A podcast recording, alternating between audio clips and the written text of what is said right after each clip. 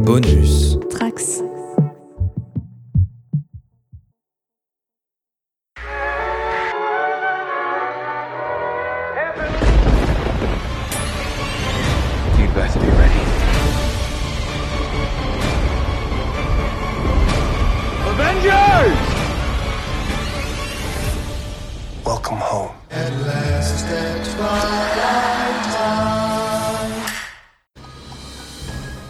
Bienvenue dans YMCU pour ce 14e numéro déjà et consacré déjà également à une troisième série du MCU chez Disney+. Je parle bien sûr de Loki qui a dévoilé son premier épisode cette semaine et pour en parler avec moi, j'ai le retour de Guigui. Salut Guigui Euh, Salut Manu, salut tout le monde. Guigui qu'on a entendu qu'en capsule je crois pour la fin de saison. Ouais, c'est vrai, c'est vrai. J'étais pas disponible à ce moment-là, mais j'ai été ravi de vous écouter euh, de semaine en semaine. Nous avons également Manon, salut Salut tout le monde. Manon qui est euh, l'autre représentante de la core team euh, aujourd'hui parce que Océane et Quentin n'ont pas pu être présents. C'est ça, j'espère que je vais assurer. Ça va aller, je pense. Nous avons aussi le retour d'Aurélien. Salut. Salut, j'ai quitté Asgard et mes euh, prérogatives de dieu des ratons laveurs pour euh, revenir. Et Clément. Salut Clément. Salut, salut tout le monde. Je dois t'avertir Manu que je, il est 20h30 et je dois amener mes enfants à l'école à 8h30 demain matin, donc si on pouvait faire tenir le podcast sur 12 heures, ça m'arrangerait. Ouais. bon, euh, au pire 11. Combien je peux... Ah, j'ai pas vérifié combien je pouvais enregistrer avant, mais je pense que je peux enregistrer euh, 4 heures à peu près. Euh, J'espère Ça pas que ça juste. durera 4 heures, s'il vous, s'il vous plaît. s'il vous plaît, j'aimerais dormir.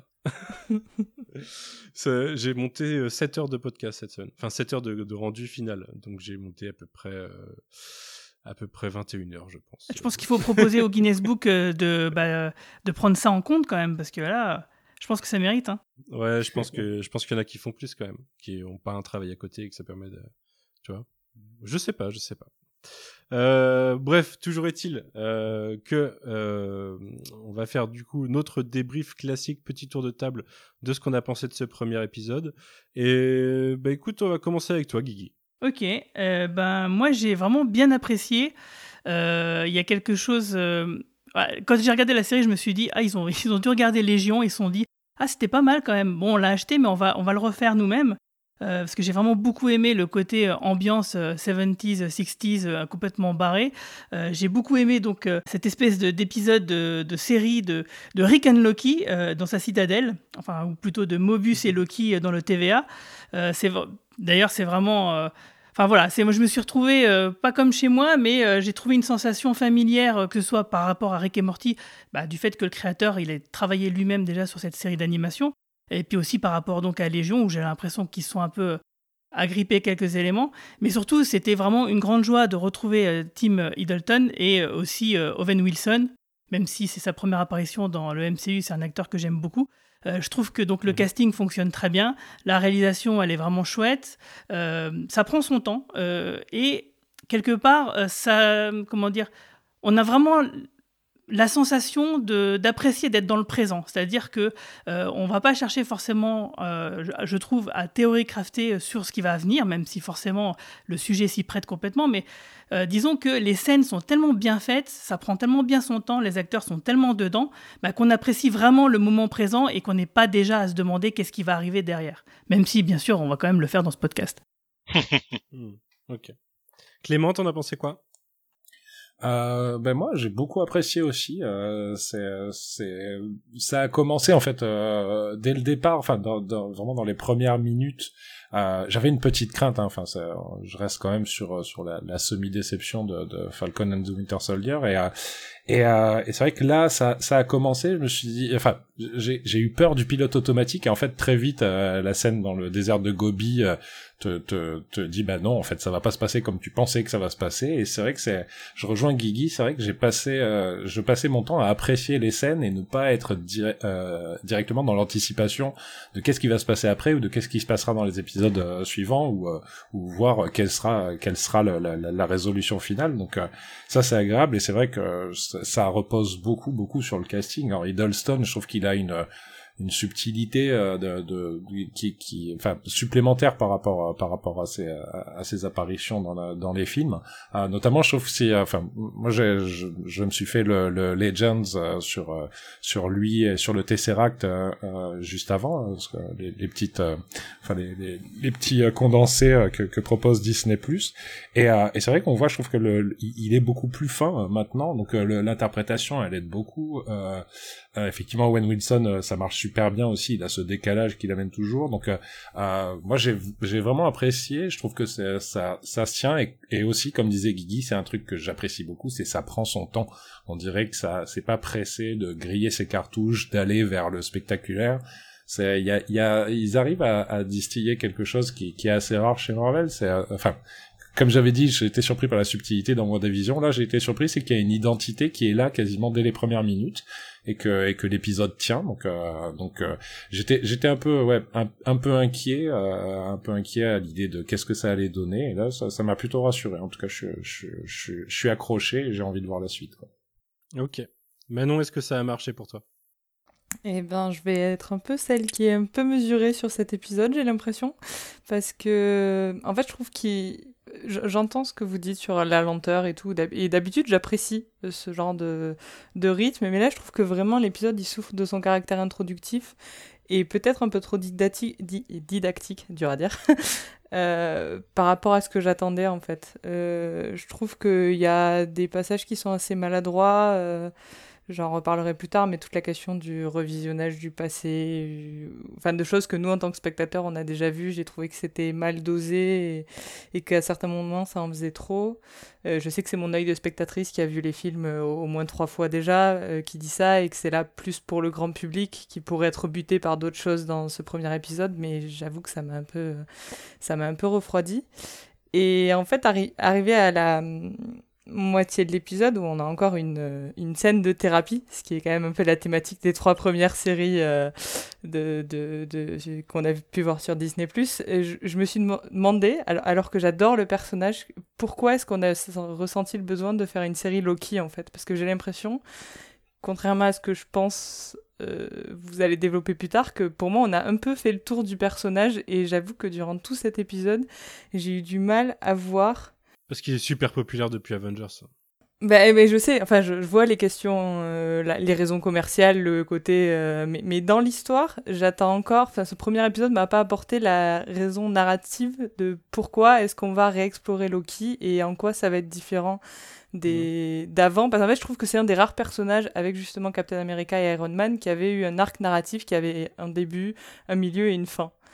Mm. Et, et, en fait, ça m'a un peu sauté aux yeux à me, ben justement, à me remettre toute son histoire euh, dans l'ordre. Je me suis dit, ben ouais, en fait, pourquoi, euh, pourquoi il y a une suite à ce personnage, même si c'est pas tout à fait le même, etc. Il y a, il y a, il y a un effet euh, qui fait que c'est pas tout à fait le même, on est d'accord, mais je sais pas, du coup ça m'a posé plein de questions et, et peut-être que je me suis trop pris la tête justement au cours de l'épisode là-dessus pour apprécier à sa juste valeur ce qui était fait et en fait je me suis demandé pourquoi est-ce qu'on n'a pas pris un autre personnage en fait, pourquoi c'est pas une Valkyrie, pourquoi c'est pas un nouveau personnage qu'on a dans cet univers? Et là je vais aller sur le positif, euh, genre vraiment tout ce qui est euh, la TVA, j'ai trouvé ça génial, je trouve que Clément parlait d'identité, je trouve que visuellement ça fonctionne super bien, j'ai adoré le personnage de Mobius donc euh, donc il y a plein de choses que j'ai adorées dans, dans, cet épisode et, et les prémices, enfin les prémices, enfin, en tout cas comment on nous place de façon euh, hyper importante le multivers, ses règles, etc. Enfin, je trouve qu'il y a vraiment des choses qui m'ont emballé. Mais ce que je m'attendais à aimer, c'était le personnage de Loki parce que c'est un personnage que j'adore, parce que je ne suis pas très originale. et en fait, je sais pas, je, je suis passée un peu à côté de de son côté euh, développement de personnage au cours de l'épisode. Euh. donc Hmm. Voilà, je, je sais pas trop. Ok. Mais je pense que sur la partie euh, l'intérêt de faire cette série, peut-être que Aurélien, qui s'est pas mal plongé dans la partie comics euh, du personnage ces derniers temps, je pense, euh, pourra peut-être te convaincre de par la, le potentiel du personnage. Ouais, alors ce qui, ce qui est intéressant, c'est que je trouve que la question de Manon est hyper pertinente. C'est-à-dire que vraiment le, le côté pourquoi faire une série sur un personnage dont euh, l'histoire a été racontée en fait euh, euh, c'est vrai que c'est intéressant. Et mais je trouve que déjà ce premier épisode il répond un petit peu. C'est-à-dire que justement tout tout, tout, on va dire l'artifice structurel fait que on, a un côté, c'est un Loki de la seconde chance. Il a vu, du coup, il a pu accéder à façon Christmas Carol, quoi, le, à, au fantôme du, du, passé et du futur, et du coup, il est face à, du coup un choix de vie qui, qui va pouvoir faire en ayant cette connaissance-là, et du coup, il y a ce côté seconde chance. Et c'est vrai que c'est un truc qui, dans les comics, vu que tu me tends la perche, je, la, je la saisis au vol, quoi. Mais le, le, dans les comics, c'est vrai qu'il y, y, a eu toute une réinvention du personnage au travers de ce que ce qu'on fait Kieran Gillan puis après Ali Wing par exemple dessus, où il y a eu toute une réflexion sur euh, au lieu d'en faire juste un dieu méchant du chaos, euh, euh, l'adversaire de Thor, etc. il s'est réinventé. Il est devenu presque un dieu plus un dieu des histoires que qu'un dieu de la, de, de la malice, méchanceté, quoi, et de, de, ce genre de choses. Et du coup, il a essayé de re-raconter son histoire, de sortir de sa narration telle que l'a définie à un moment Mobius dans le dans, dans l'épisode, qui est de celle de frère souffrir les, les gens pour que les autres évoluent et pas lui. Mmh et, euh, et, du coup, c'est vrai que il y a déjà les pistes dans ce premier épisode de euh, qu'est-ce qui va euh, pouvoir euh, euh, justifier en fait la, la, la, la série. et du coup, je pense que ça s'est senti un petit peu, mais ouais, j'ai quand même pas mal kiffé l'épisode. Mmh. je, je, je, trouve que il y a vraiment un truc intéressant dans le, le côté formica punk du de la TVA, quoi. C'est on n'est pas dans le steampunk, hein, on est dans le formica. et il y a, y, a y a un, un côté un, un pied chez Lynch, un pied chez Légion, euh, un pied chez The Office. Euh, ça fait beaucoup de pieds, mais euh, et ça, ça et ça fonctionne très très bien, entre autres parce que ouais, les acteurs sont très très très bons quoi. Et et c'est vrai que, alors je peux comprendre qu'on peut être un peu un pas derrière parce que c'est vrai que l'épisode c'est quand même 51 minutes de dialogue, c'est quasiment que ça, c'est juste des personnages qui parlent quasiment. Et mais ça, ça, le fait très très très bien, entre autres parce que les acteurs sont très bons. Et, euh, et ouais, et puis le côté un peu hum, euh, voyage dans le temps, slash Doctor Who, etc. Et tout ça, ça, ouvre la porte à plein de trucs narratifs euh, ultra chouettes. Donc ouais, moi je, je, je, je suis assez chaud pour la suite. Ok. Et eh ben moi, euh, je vais être un peu comme Manon, un peu plus mesuré peut-être par rapport à vous. J'ai vraiment beaucoup aimé l'épisode, mais euh, là où je suis pas du tout d'accord avec toi, par exemple Clément, tu disais que euh, il y avait de la surprise qu'on n'en avait pas, c'était pas forcément ce qu'on attendait, et moi c'est tout le contraire, c'est exactement ce que j'attendais. Ce premier épisode, je, je l'avais écrit dans ma tête presque. euh, et, de, et, en ayant vu seulement les peut-être les deux premiers trailers, il y a longtemps que j'ai arrêté de regarder des trucs sur Loki. Euh, mais ouais, c'est exactement ce que j'en attendais. Et du coup, euh, l'épisode s'est déroulé. Euh, moi, je trouve pas en plus que ça prend son temps parce que, honnêtement, à la fin de l'épisode 1, le personnage a fait un chemin émotionnel important. Et comme on le dit, il a presque rattrapé le chemin qu'avait fait le Loki originel en plusieurs années. Là, il l'a rattrapé en, en 20 minutes, quoi. Euh, après, je trouve ça quand même super cool. Je trouve que déjà, en effet, le alors Légion pas dans l'ambiance, euh, je trouve pour l'instant on est plus sur oui du Doctor Who une série que vous avez pas citée et qui à laquelle j'ai beaucoup pensé The Good Place. Dans ah, oui. je sais pas si du monde a vu The Good Place mais euh, ouais, ouais, ouais, ouais, bah, voilà, voilà, ce côté bureaucratique de, de ce monde d'après. Euh, c'est vachement le côté bureaucratique tu vois quand il y a la blague de euh, je, je vais te avec Goshu la queue-fiche et le mec qui sait pas ce que c'est un poisson bah c'est exactement The Good Place quoi en fait dans l'humour. C'est vrai. euh, donc j'étais un peu à la maison en fait en regardant l'épisode. Euh, et ouais après euh, vraiment je l'ai trouvé cool. Hein. Euh, c'est juste que j'aurais pas trouvé désagréable d'avoir deux épisodes à mon avis. Surtout que euh, on en reparlera tout à l'heure pour le theory crafting, mais il y a une il y a un troll de la production clairement. Hein, il était magnifique. il, est, il est absolument génial ce troll. Euh, mais euh, le, le, le, vilain euh, et tout le plot twist autour de, de, de, de Loki du coup dans la série, euh, il est grillé, il est grillé de, de avant même avoir vu l'épisode quoi. Donc euh, j'aurais bien aimé. Ah, je l'avais, moi je l'avais pas spécialement vu venir. Ah ouais? Ouais. ouais. On, en, on en reparlera plus en, pré en précision tout à l'heure. Euh, voilà, et ben globalement c'est mon avis, un plutôt bon épisode, mais plutôt modéré parce que pas de surprise. Clément, est-ce que tu peux nous, nous présenter l'épisode? Mais bien sûr.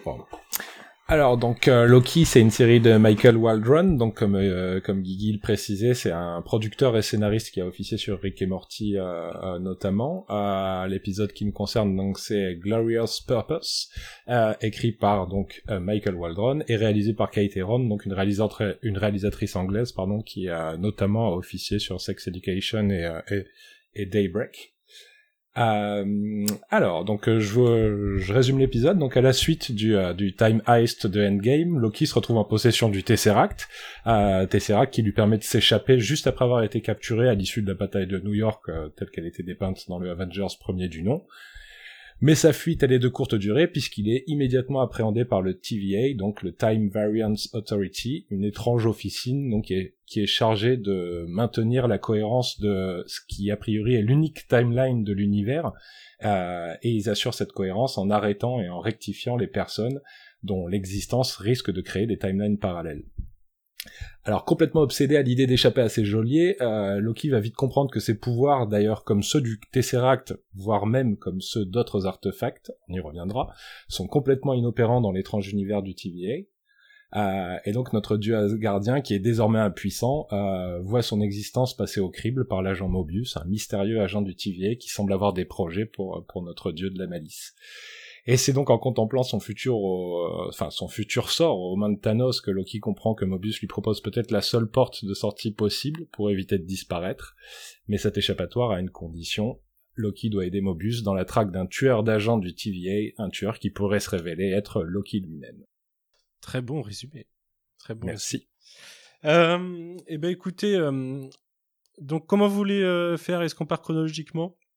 Euh, Est-ce que quelqu'un veut se lancer sur une scène en particulier? Au début, de toute façon, c'est euh, clairement, fallait s'y attendre, hein, on l'avait vu en plus dans le trailer, euh, c'est la scène d'Avengers Endgame où euh, Loki va disparaître. Et je crois que c'est, je sais plus si toi Aurélien ou toi Clément qui parlait du désert de Gobi tout à l'heure. Clément Ouais. peut-être. du coup, Loki, quand il s'échappe, tombe dans le désert de Gobi et va se faire rattraper par la TVA. Quelqu'un veut parler de cette scène ou pas? L'arrivée dans le désert de Gobi? Ouais, elle est, non, mais elle la scène est sympa, elle est rigolote, euh, voilà, mais euh, on, je veux dire, on retrouve le côté euh, tout de suite grandiloquent et euh, de, de Loki, donc c'est sympa en soi. Après, c'est vraiment la petite scène de transition pour qu'il se fasse récupérer et qu'on commence vraiment l'épisode en fait. Ouais, mais je parle de toute cette scène-là parce que euh, ça reste dans le désert de Gobi quand la TVA arrive. Oui, c'est vrai. Et c'est- vrai que, alors, par contre, là, comme ça, je, de- en y repensant, il y a ce, il y a ce, cet effet très cool où quand il se fait frapper, j'ai pensé pendant quelques secondes. Ah, et en fait, il y a un effet de ralenti, genre on veut nous montrer l'impact. Et après, il y a le, le, le personnage de la, de- je, je, je, je sais pas son nom là, de la TVA, euh, qui re-rentre dans le cadre. Et là, on se rend compte qu'en fait, non, le temps a été ralenti pour lui. Et je trouve qu'il y y a un jeu qui est très bien fait au niveau de la, la mise en scène, où on a le doute et il est, le doute est effacé par l'arrivée du personnage dans le cadre. Déjà dans cette scène, du coup, on commence à nous euh, parler de, à nous montrer de, des branches de réalité qui se créent quand il y a un événement de, ce genre-là, Euh, puisque la TVA est une petite machine et qu'on voit les branches se créer, ce qui rappelle euh, les dialogues qu'on a pu avoir dans Avengers Endgame sur euh, euh, couper toutes les branches euh, dans cette euh, dans cette vision de comment fonctionne euh, euh, le voyage dans le temps et ce que ça crée au niveau des réalités. Euh, vous attendiez à ça direct ou, euh, ou... enfin est-ce que ça vous a surpris par rapport à ce que vous aviez pu voir d'Avengers Endgame à l'époque? Moi, pas du tout. hein. C'est comme tu le disais, effectivement, il n'y a, a pas vraiment de surprise à ce niveau-là. Euh, c'est plutôt attendu, mais moi, j'aime bien le fait qu'on qu'on déploie un peu une idée euh, et qu'on aille jusqu'au recoin de celle-ci pour voir que- qu'est-ce que ça peut donner. Parce que là, mine de rien, justement, cette fameuse baffe euh, euh, qui est donnée à Loki, qui est euh, du coup pris au ralenti dans une espèce de bulle temporelle, bah voilà, c'est un petit artefact euh, euh, qui est bien sympathique et qui va se décliner. Enfin, il y a plein d'autres gadgets de ce style-là. Et, et tout cet univers-là qui, qui se déploie, bah, ça va ça peut potentiellement donner de, de bonnes choses intéressantes en dehors des, euh, bah, des surprises et des petits gags qu'on peut avoir ici et là et surtout au niveau de l'histoire quoi ça, ça peut la faire avancer donc moi là-dessus j'étais plutôt euh, non pas, pas, pas vraiment surpris mais en tout cas euh, bien amusé de la façon dont les choses nous sont présentées je suis étonné que que vous soyez euh, si peu étonné en fait euh, euh, par par le déroulement. Enfin, moi, je- j'avais vu, je n'avais pas vu les trailers en fait. Je m'étais. euh, Ah. Ah ouais. Ah, j'avais absolument rien vu. En fait, le premier trailer commence par euh, Loki qui euh, disparaît avec le cube. Et du coup, on sait que ça part de ça, de toute façon. Ok, ouais, d'accord. Parce que c'est vrai, que moi, je, je n'avais aucune, je savais que ça parlait de, de, enfin, de, de voyage dans, enfin, de voyage, oui, de voyage dans le temps et, et de Loki, et c'était tout. C'est-à-dire, j'ai vu zéro trailer, j'ai juste vu, euh, ben, l'ho- l'horrible titre que je continue à trouver d'une mocheté effarante, euh, et, euh, et, et juste quelques, enfin, quelques photos promo. Donc c'est vrai, je- enfin, alors je me dis, est-ce que c'est ça ou est-ce que c'est moi qui suis stupide de n'avoir absolument rien anticipé Non, non, par rapport à euh, vous Ah non, clairement, moi, si, si je disais tout à l'heure que j'avais pas de surprise, c'est que j'ai vu les deux premiers trailers quand même. Et... D'accord, Oui, mais parce que la TVA et Mobius sont présentés dans le premier trailer de mémoire, donc euh, Ouais, ouais, Ouais, tout à fait. voilà. Ok, d'accord. Mais euh, c'est vrai que moi, moi, ce qui, ce- euh, quand je disais que j'étais surpris tout à l'heure par, euh, par, notamment par le début. Après, la- les surprises se calment un peu, ça, ça devient de l'intérêt. Mais en fait, j'avais vraiment l'impression qu'on allait avoir affaire à une traque de Loki à travers, à travers le temps et l'espace par, Ouais. euh, par une espèce de, de bureau comme ça qui essaye de le récupérer. Et, euh, et c'est vrai que le fait que que- qu'on arrive dans le désert de, de, de- enfin quand il arrive dans le désert de Gobi, en plus avec cette euh, ce- cette scène qui renvoie, enfin qui renvoie clairement à Iron Man 1. Donc, euh, euh, li- enfin Mm. l'idée c'est dans, dans Iron Man c'était le début, le début des choses sérieuses cette scène. Et là on se dit d'accord, donc c'est le début. Et immédiatement en fait, ça, le, le- la série vient te vient te, te couper l'herbe sous le pied et te dire non, on part sur autre chose. Et, euh, et ça, moi, c'est ça que j'ai trouvé étonnant. Alors après, c'est vrai, effectivement, s'il y avait beaucoup de choses dans les trailers, c'est peut-être pour ça que je, je, Ah que ouais. moi, bah, du, du coup, t'as des surprises à venir, crois-moi. C'est vrai, bon ben parfait, c'est ce que je cherche. Mais c'est vrai que moi j'ai bien aimé la scène encore une fois parce que j'avais l'impression qu'elle allait. Enfin, je me voyais déjà. En plus, j'avais vu cette photo de promo où on le voit, je crois, avec des guerriers mongols, hein, si je dis pas de bêtises. Euh, et, euh, et et je me disais ah et donc il va, enfin il, il va se faire, il va rassembler rassembler des gens, il va essayer de se barrer, il va. Et puis non, en fait c'est immédiatement interrompu et puis on part sur autre chose. Donc ça, moi j'ai aimé parce qu'elle elle, elle a l'air de te propulser sur un truc aventure et tout, et puis non, en fait on part sur euh, sur le, le, le bureau du TVA. Mais là où je te rejoins, c'est que en fait, je, je, je pensais qu'on allait vite arriver euh, dans les, dans les bureaux du TVA, mais je m'attendais pas à ce que ce soit quand même si rapide. C'est-à-dire, comme toi, je m'attendais à ce qu'il y ait quand même un espèce de, de, de, de mise en place qui prend un petit peu de, un petit peu de temps. Donc, euh, pour moi, c'est plutôt une bonne surprise dans le sens où aussi euh, Ah oui. euh, le, côté euh, intrigue délayé pour arriver au truc où, où- voilà, on sait que par exemple sur euh, Falcon et Winter Soldier, il y a eu des, il y, a eu- il y avait des trucs qui étaient sur les, les, les affiches qui, qui ont, qui ont, qui ont fait, qui ont été des cliffhangers de, de troisième épisode ou des choses comme ça. Bon, Ouais. là, euh, là, on n'est pas là-dessus, quoi. Vu qu'il y a que six épisodes, euh, heureusement qu'ils vont assez vite, parce que effectivement pour moi c'était une bonne surprise. Euh, Moi j'avais peur justement de, de ça, d'avoir euh, une course poursuite de jeu à des chats à la souris pendant genre euh, 20 minutes, une demi-heure avant que euh, bah, ça commence réellement. Donc le fait que ça ce soit court-circuité comme vous dites et que ça commence directement de la façon là, bah, moi j'étais plutôt ravi. Ah, c'est une bonne chose. Hmm. Moi, j'ai été perturbé un peu dès, euh, dès cette scène-là sur, euh, sur la gestion de. Enfin, cette. euh, le fait qu'ils viennent chercher Loki en tant que variante de cette timeline, et on en reparlera probablement tout à l'heure parce que Loki fait même- lui-même une remarque là-dessus. Mais je trouve ça assez perturbant dans, dans ce qu'a causé à la base la création de cette timeline. C'est pas exactement le fait que Loki bouge, c'est c'est l'arrivée techniquement des Avengers qui, euh, qui, qui a fait ça. Mais euh, on en reparlera tout à l'heure avec euh, ce, qui, ce qui fait partie du plan des Timekeepers ou ce qui fait pas partie du plan des Timekeepers. Et, euh, et je pense qu'il y a des choses à discuter là-dessus. Du coup, on enchaîne sur. Manon, t'avais rien à dire sur cette scène? Non, j'étais d'accord avec toi. Du coup, j'avais trop vu les trailers et donc j'ai pas été surprise. Bah, on enchaîne avec une scène qu'on voyait déjà dans le trailer, même si elle a, elle s'est pas euh, terminée exactement comme je le pensais. Euh, bah, on a déjà cette, euh, ce, ce passage en combinaison de Loki, euh, ce qui permet de montrer ses abdos, passage 1. Euh... Meilleur moment de l'épisode. Et après, il y a l'histoire de signer toutes les, toutes les déclarations qu'il a faites. Je pensais vraiment que ça allait être un délire, ah, il faut vraiment qu'il signe toutes les feuilles. Au final, il s'en, il s'en Ouais. tire plutôt pas mal. Un peu déçu, franchement. T'allais dire, Aurélien? Oui, non, moi aussi, pareil, je m'attendais à le voir relire chaque page attentivement et, et signer avec le truc qui dure, qui dure, qui dure. Mais non, non. Franchement, le gag aurait pu être drôle.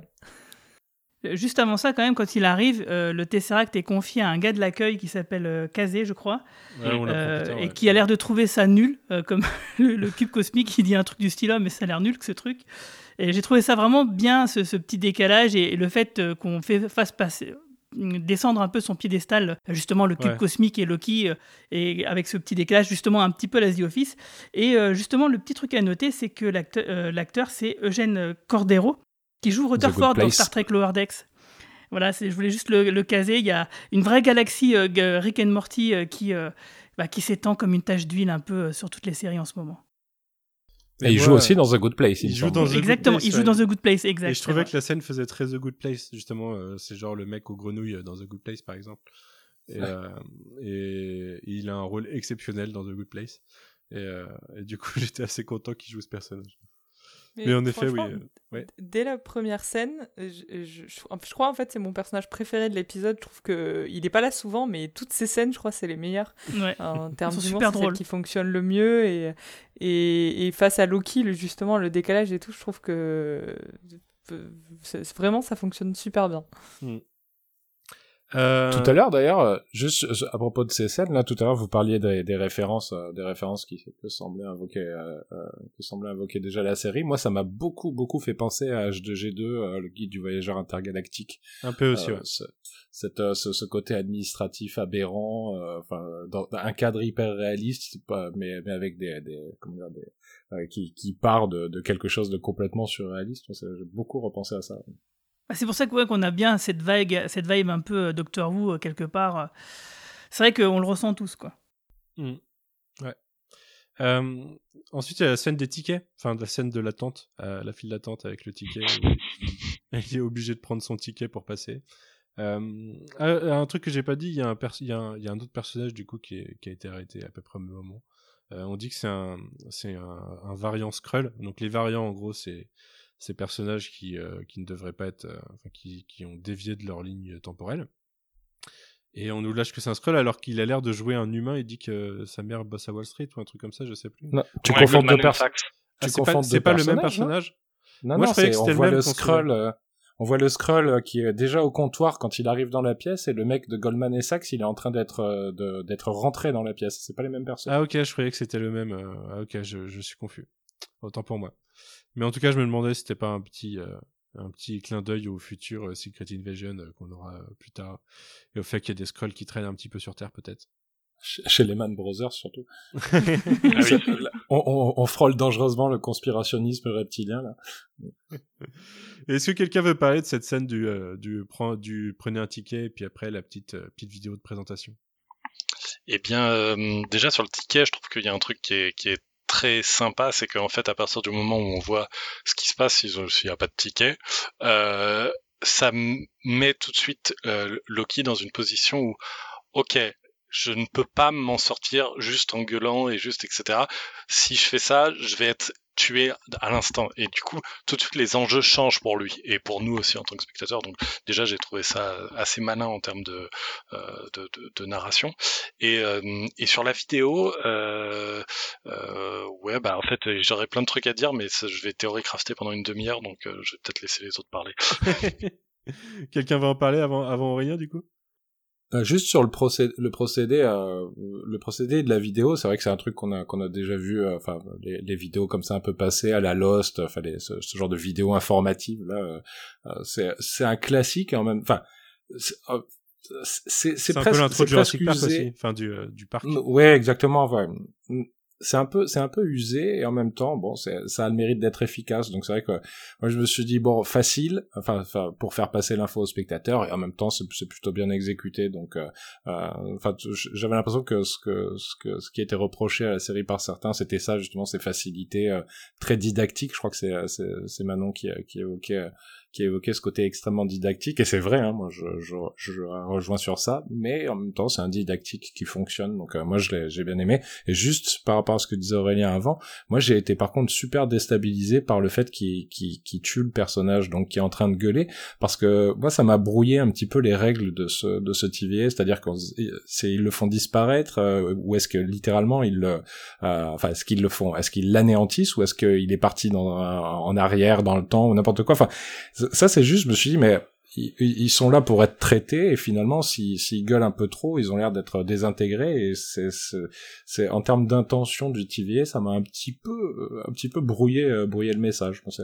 c'est un Mais- truc que... Moi, juste sur ça, j'ai trouvé ça super intéressant parce que je sais plus lequel d'entre nous évoquait la- l'aspect euh, critique de la bureaucratie euh, auparavant. Et en fait, je trouve qu'il y a cette scène, elle est très représentative de de, de cette question euh, de la t'as pas de ticket ben en fait on t'élimine euh, directement et je trouve qu'il y a, y a un propos qui commence à être développé on nous dit que les gens qui travaillent là-bas euh, ne sont là que pour leur travail, vu qu'ils ont été créés pour vaquer à leur poste et qu'ils n'ont pas besoin d'avoir plus d'informations que les informations qu'ils ont. D'où le personnage de, du gars à l'accueil que j'aime beaucoup, mais je trouve qu'il est aussi représentatif de, de ça et des limites de, de l'organisation. Et je trouve que le truc du ticket, c'est c'est fait pour Loki lui, lui jeter un peu le froid dans le dos et en effet se dire que. qu'il va pas s'en sortir aussi facilement mais je trouve que ça fonctionne hyper bien aussi sur le spectateur pour se dire euh, ok c'est pas c'est pas des enfants de cœur ici euh, c'est très létal très froid en fait et Mm. je trouvais ça assez intéressant Je suis assez d'accord avec toi, mais par contre, l'humour, l'humour du truc, je trouve, enfin vraiment, même comme la scène se fait, au risque de me répéter, c'est hyper The Good Place. J'ai vraiment l'impression de voir. Alors, ça me fait rire, mais j'ai vraiment l'impression de voir une répétition de The Good Place dans plein de plein d'humour de ce genre parce que c'est c'est exactement un copier-coller de ça, quoi. Euh, Il y a un truc que j'ai oublié dans le, dans le côté euh, Loki qui commence à douter d'ailleurs. Euh, Le robot. Le robot. Ah le ouais. passage d'avant où, où il y a quelqu'un qui lui demande euh, est-ce que, euh, à votre connaissance, euh, vous n'êtes pas un Ah oui. robot déguisé en humain, vous possédez bien ce qu'on caractérise comme une âme Euh, Et il répond mais euh, il y a vraiment beaucoup de gens qui savent pas qu'ils sont des robots euh, et ça, du coup, ça répond à la question. Et avant qu'il le jette dans le truc, le non mais si j'étais un robot, je le savais pas du coup. Et j'ai- j'aime bien ce, ce doute qui apparaît. Ça, c'est du coup, c'est l'humour qui a le plus marché sur moi, ce genre d'humour de euh, un, un peu en décalage sur le personnage euh, au sein de l'épisode.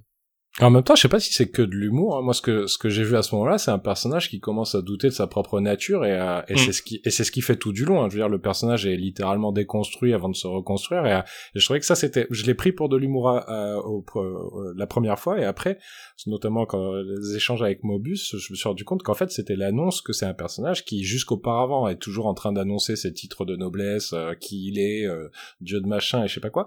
Et, euh, et tout d'un coup, c'est là, on le voit dans un, il sort de sa zone de confort. Enfin, on le sort de sa zone de confort et, et on le voit douter. Et ça, c'est assez rare chez Loki. Quoi. Mm. Il y a un truc, il y a un truc euh, sur, que, par contre, qui, on, on en a même pas exactement parlé, mais on allait, on allait commencer à y toucher avec euh, euh, la fameuse vidéo. Euh, c'est que cet épisode-là, il a beau être hyper didactique et hyper, euh, euh, hyper attendu en ce qui me concerne. euh, Il y, a un- il y a un effet important qui, pour moi, en fait, euh, était peut-être un peu moindre parce qu'on s'est un peu emballé sur Vendavision, sur ce que ça pouvait impliquer euh, et des guerres de royaumes ou des choses comme ça. Euh, c'est que il vient quand même, il arrive juste après la fin de l'Infinity Saga du coup, et il vient te donner une, une surcouche à l'univers qu'on connaît Marvel, qui fait que que ça invalide la invalide l'ampleur de, ce, que- de tout ce qu'on a vu avant en fait. Et c'est d'ailleurs le chemin que va devoir faire Loki, on va en reparler tout à l'heure. C'est le chemin qui va le faire amener à accepter les choses quoi. Et c'est pour ça qu'il rejette la vidéo au début. Euh, c'est vraiment, il va finir par se rendre compte que euh, bah, tous ses plans et tout, euh, toute sa vie euh, et tout son univers, bah, c'est un peu rien au milieu de tout, tout le reste. Quoi. Bah oui, en fait, il était. euh, ah, auparavant, c'était un grand dans la cour des petits, et maintenant, c'est un petit dans la cour des grands, quoi. C'est ça, voilà. Mm. C'est très bien résumé. euh, bah écoute, euh, Guigui, je sais que tu as des questions et je sais que du coup tu vas en avoir sur cette vidéo. J'en ai, euh, justement. Je, je te propose de les poser et comme ça après Aurélien pourra peut-être se lâcher avec nous. En fait, euh, bah, déjà, moi, j'ai beaucoup aimé euh, ces- ce petite vidéo didactique en animation parce que j'aime bien le style d'animation comme ça. C'est, je trouve que c'est sympathique, ça tranche et, et c'était frais.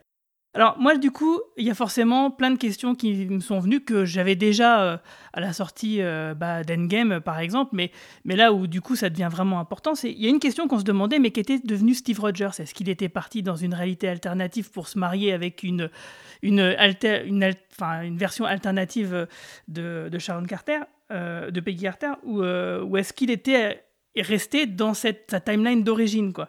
Et là, euh, vu ce qu'il nous est raconté avec cette, cette histoire de, d'éternel flux temporel, où on nous explique qu'il est censé n'avoir qu'une seule timeline, bah, du coup, euh, ça semble répondre à la question. C'est-à-dire que donc, bah, Steve Rogers est bien vieux et présent dans la timeline qu'on est en train de regarder du MCU. Qu'est-ce que vous en pensez? Ouais, je suis pas d'accord, moi.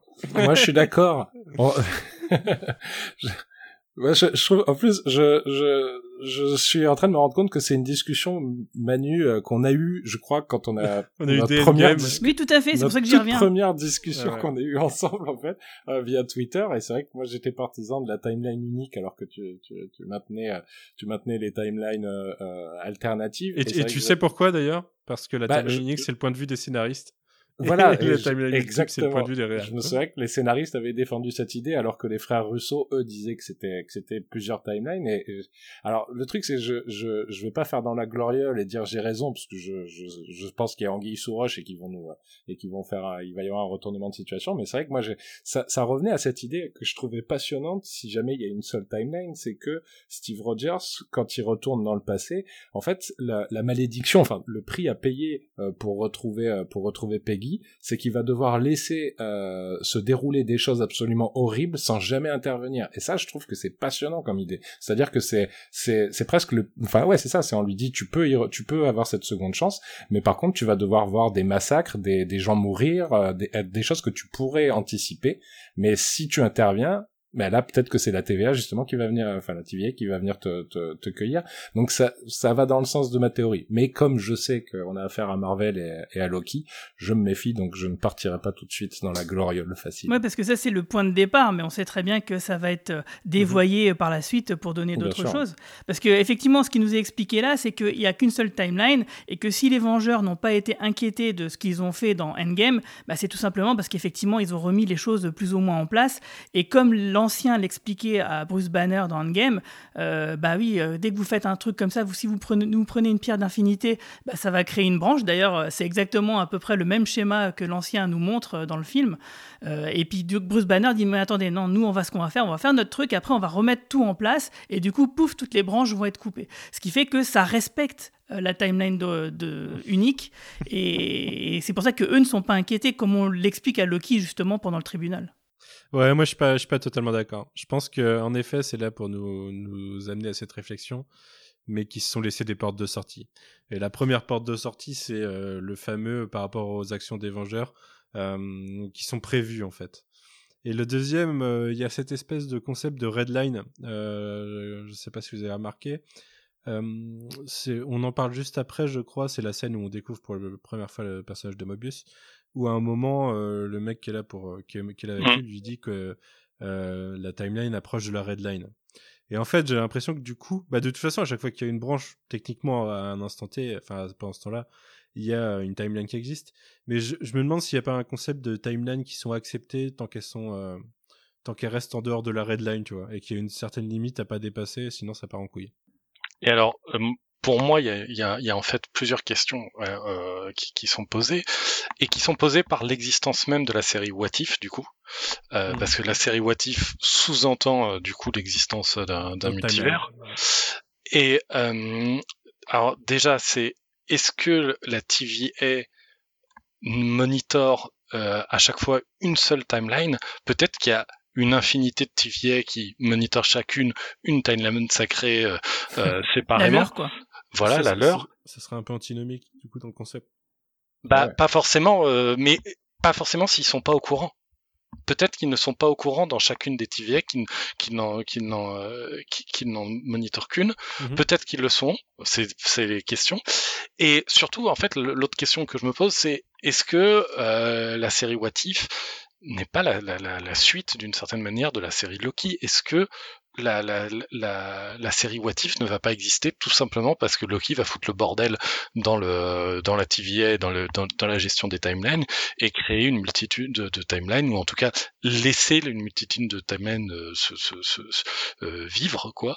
Euh, et, et du coup, ce qu'ils disent dans la dans, dans, dans la vidéo, c'est que s'il y a ça, ça crée une guerre multiverselle. Une autre. Mhm. Une- Ils disent une autre guerre. Hein. Ils disent, Oui, parce le Ouais, mais- l'histoire, c'est qu'il y a une guerre multiverselle. Et Ça, forcément, forcément, si on est lecteur de comics et qu'on pense à des guerres dans le multivers, on pense à Secret Wars. Oui, oui, oui. Et, euh, et franchement, la question que je me pose avec Loki, c'est est-ce qu'ils sont pas en train de mettre en place les, les premières pierres d'un Secret Wars dans 4, 5, 10 ans? Euh, surtout que les frères Rousseau, il me semble avoir lu qu'ils avaient dit dans une interview qu'ils pourraient revenir pour faire un nouveau film Vengeur, ou en tout cas Marvel, si c'était Secret Wars. Et alors, je, euh, pour euh, pour rajouter quelques quelques pierres à cette, à cette théorie crafting, euh, je suis allé euh, allé checker aujourd'hui, euh, j'ai bossé pour, euh, pour le podcast, je suis allé checker les les les, les diverses euh, apparitions de la TVA en comics. euh, euh, voilà. Alors donc il apparaît pour la première fois dans euh, dans Thor, euh, et où en fait on voit juste un agent euh, qui est un espèce de Judge Dredd, donc très éloigné de, de ce qu'on a vu là. Après ils apparaissent dans les Fantastic Four dans une version qui ressemble énormément à, à ce qu'on a là. Euh, Il y a Mobius, euh, c'est des bureaucrates. euh, ils ont, euh, c'est vraiment, on est, on est dans exactement dans ce délire. Et leur apparition suivante, c'est dans la série What If. Décidément. hein. Euh, du coup, euh, c'est en fait un arc de la série What If. Euh, C'est très très rare. En général, les What If sont des épisodes séparés, mais là, c'est un arc. C'est quelque chose qui s'appelle Timequake et c'est en cinq parties. Et euh, où en fait, alors donc la première page, on voit le gardien. Dans la deuxième page, on voit le gardien, la, la TVA, les Timekeepers et Immortus. Et la page d'après, on voit Vanda. Donc vraiment, on est. J'étais là, je lisais le truc et je tombais des nues. Vraiment, en trois pages euh, dans, dans, dans What If, ils, font tous les liens qui, a- qui, qui aboutissent aux, aux séries du, du MCU actuellement. Et, euh, et du coup, ouais, c'est vrai que D'ailleurs, techniquement, il y, a un- il y a un lien lexical avec Vendavision dans l'utilisation du Nexus. Il parle de création de Nexus quand il y a une branche justement qui part en couille. Et, euh, et Vanda est décrite comme un Nexus being euh, de, dans, dans sa série. Quoi. Ouais, et du coup, euh, c'est vrai qu'il y a cette idée que euh, euh, bah, le, le, le, côté euh, dans, dans les comics, la TVA est liée euh, quand même de manière assez euh, assez forte au What If, euh, où ils, ils, ils interviennent dans les réalités aussi divergentes, etc. Et les Timekeepers ont leur propre agenda, ils sont pas forcément ultra sympathiques non plus, etc. Donc, est-ce que est-ce qu'il va pas avoir un lien entre la série Loki et What If? Je- je- J'ai plutôt envie dire oui là comme ça. Et pour un autre détail, je sais pas, si- alors moi je l'avais pas du tout repéré à la vision de la série, euh, mais euh, il y a un moment où quand Loki euh, récupère le euh, l'objet là qui, qui permet de, de faire des des des, accélé- des, des avances Avance rapides et rapide, retours ouais. rapides, euh, il, il revient genre dans le lobby de, de, de la TVA et on voit des, des agents de la TVA qui ont une femme qui ressemble, alors après elle est au fond, c'est pas ultra visible, mais qui ressemble vachement à Peggy Carter. Non. Est-ce que c'est pas la Peggy Carter du euh, de, de, de, de l'épisode What If où elle va être en, en, en Captain Britain américain à quel moment euh, tu dis qu'on voit ça? euh, C'est quand euh, quand il commence à faire des allers-retours, etc. Et euh, et il y a, il y a j'ai j'ai vu des captures d'écran et c'est vrai qu'en plus elle a une tenue qui ressemble la, la tenue et la coupe de cheveux ressemblent vachement à, à Peggy Cap- Carter quand elle est dans sa robe, euh, enfin dans son haut bleu euh, comme elle a dans la dans la série Agent Carter. Eh ben écoute, tu m'intrigues, euh, faudrait que je retourne voir ça. Ouais. J'essaie de vous trouver ça, de vous trouver un lien pendant. Ah ouais, j'ai- trouvé en effet, ouais. Ah ouais, en effet. Eh ben pourquoi pas.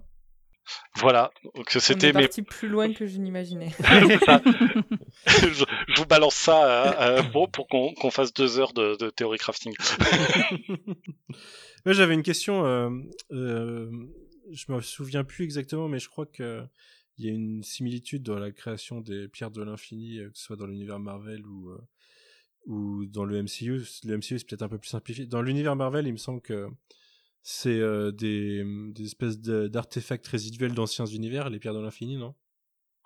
Euh, au moins dans une des versions, ouais. Ouais, et il me semble que dans le MCU, quand le collecteur en parle, il dit que avant la même, avant la création même de l'univers, il y avait six singularités et que l'univers, euh, après il y a eu le Big Bang et que ça a créé les Infinity Stones. Et, et dans Endgame, on découvre qu'elles sont censées être euh, euh, vitales à la, à la, su- au maintien de la timeline. Euh, et je me demande dans la vidéo si les sites, les timelines qui se battent au début, c'est pas la, elles ont pas la couleur des Infinity Stones justement. Moi, pas Ah. j'avais pas l'impression. J'ai- cru voir ça, mais peut-être que peut-être que j'ai- je suis parti. Mais en tout cas, ce qui est marrant, c'est que dans un tiroir de il- visiblement, il y en a plein. Loin. ouais, ouais, ouais. Il les collectionne, Ça, il les on- en double et peut en échanger. hein. Ouais, ouais, c'est ouais, c'est euh, ouais, c'est pas étonnant ça. En fait, ça ouvre plein de portes sur euh, des possibilités de, de ce qui a pu se passer avant. Euh... Manon, tu voulais réagir sur ce multivers ou autre? Ben, j'ai trouvé la vidéo extrêmement bien faite. Euh, je rejoins Guigui. Franchement, l'animation et tout, c'était c'était super chouette. Euh, J'avoue que je m'étais pas autant pris la tête que vous avec la question de de la timeline unique. Enfin, que j'avais pas repensé à l'histoire de Steve Rogers et qu'à l'époque, Manu, en plus, tu m'avais convaincu qu'il y avait bien plusieurs euh, timelines, donc je me voilà bien embêtée. ne l'écoute pas, Manon, ne l'écoute pas.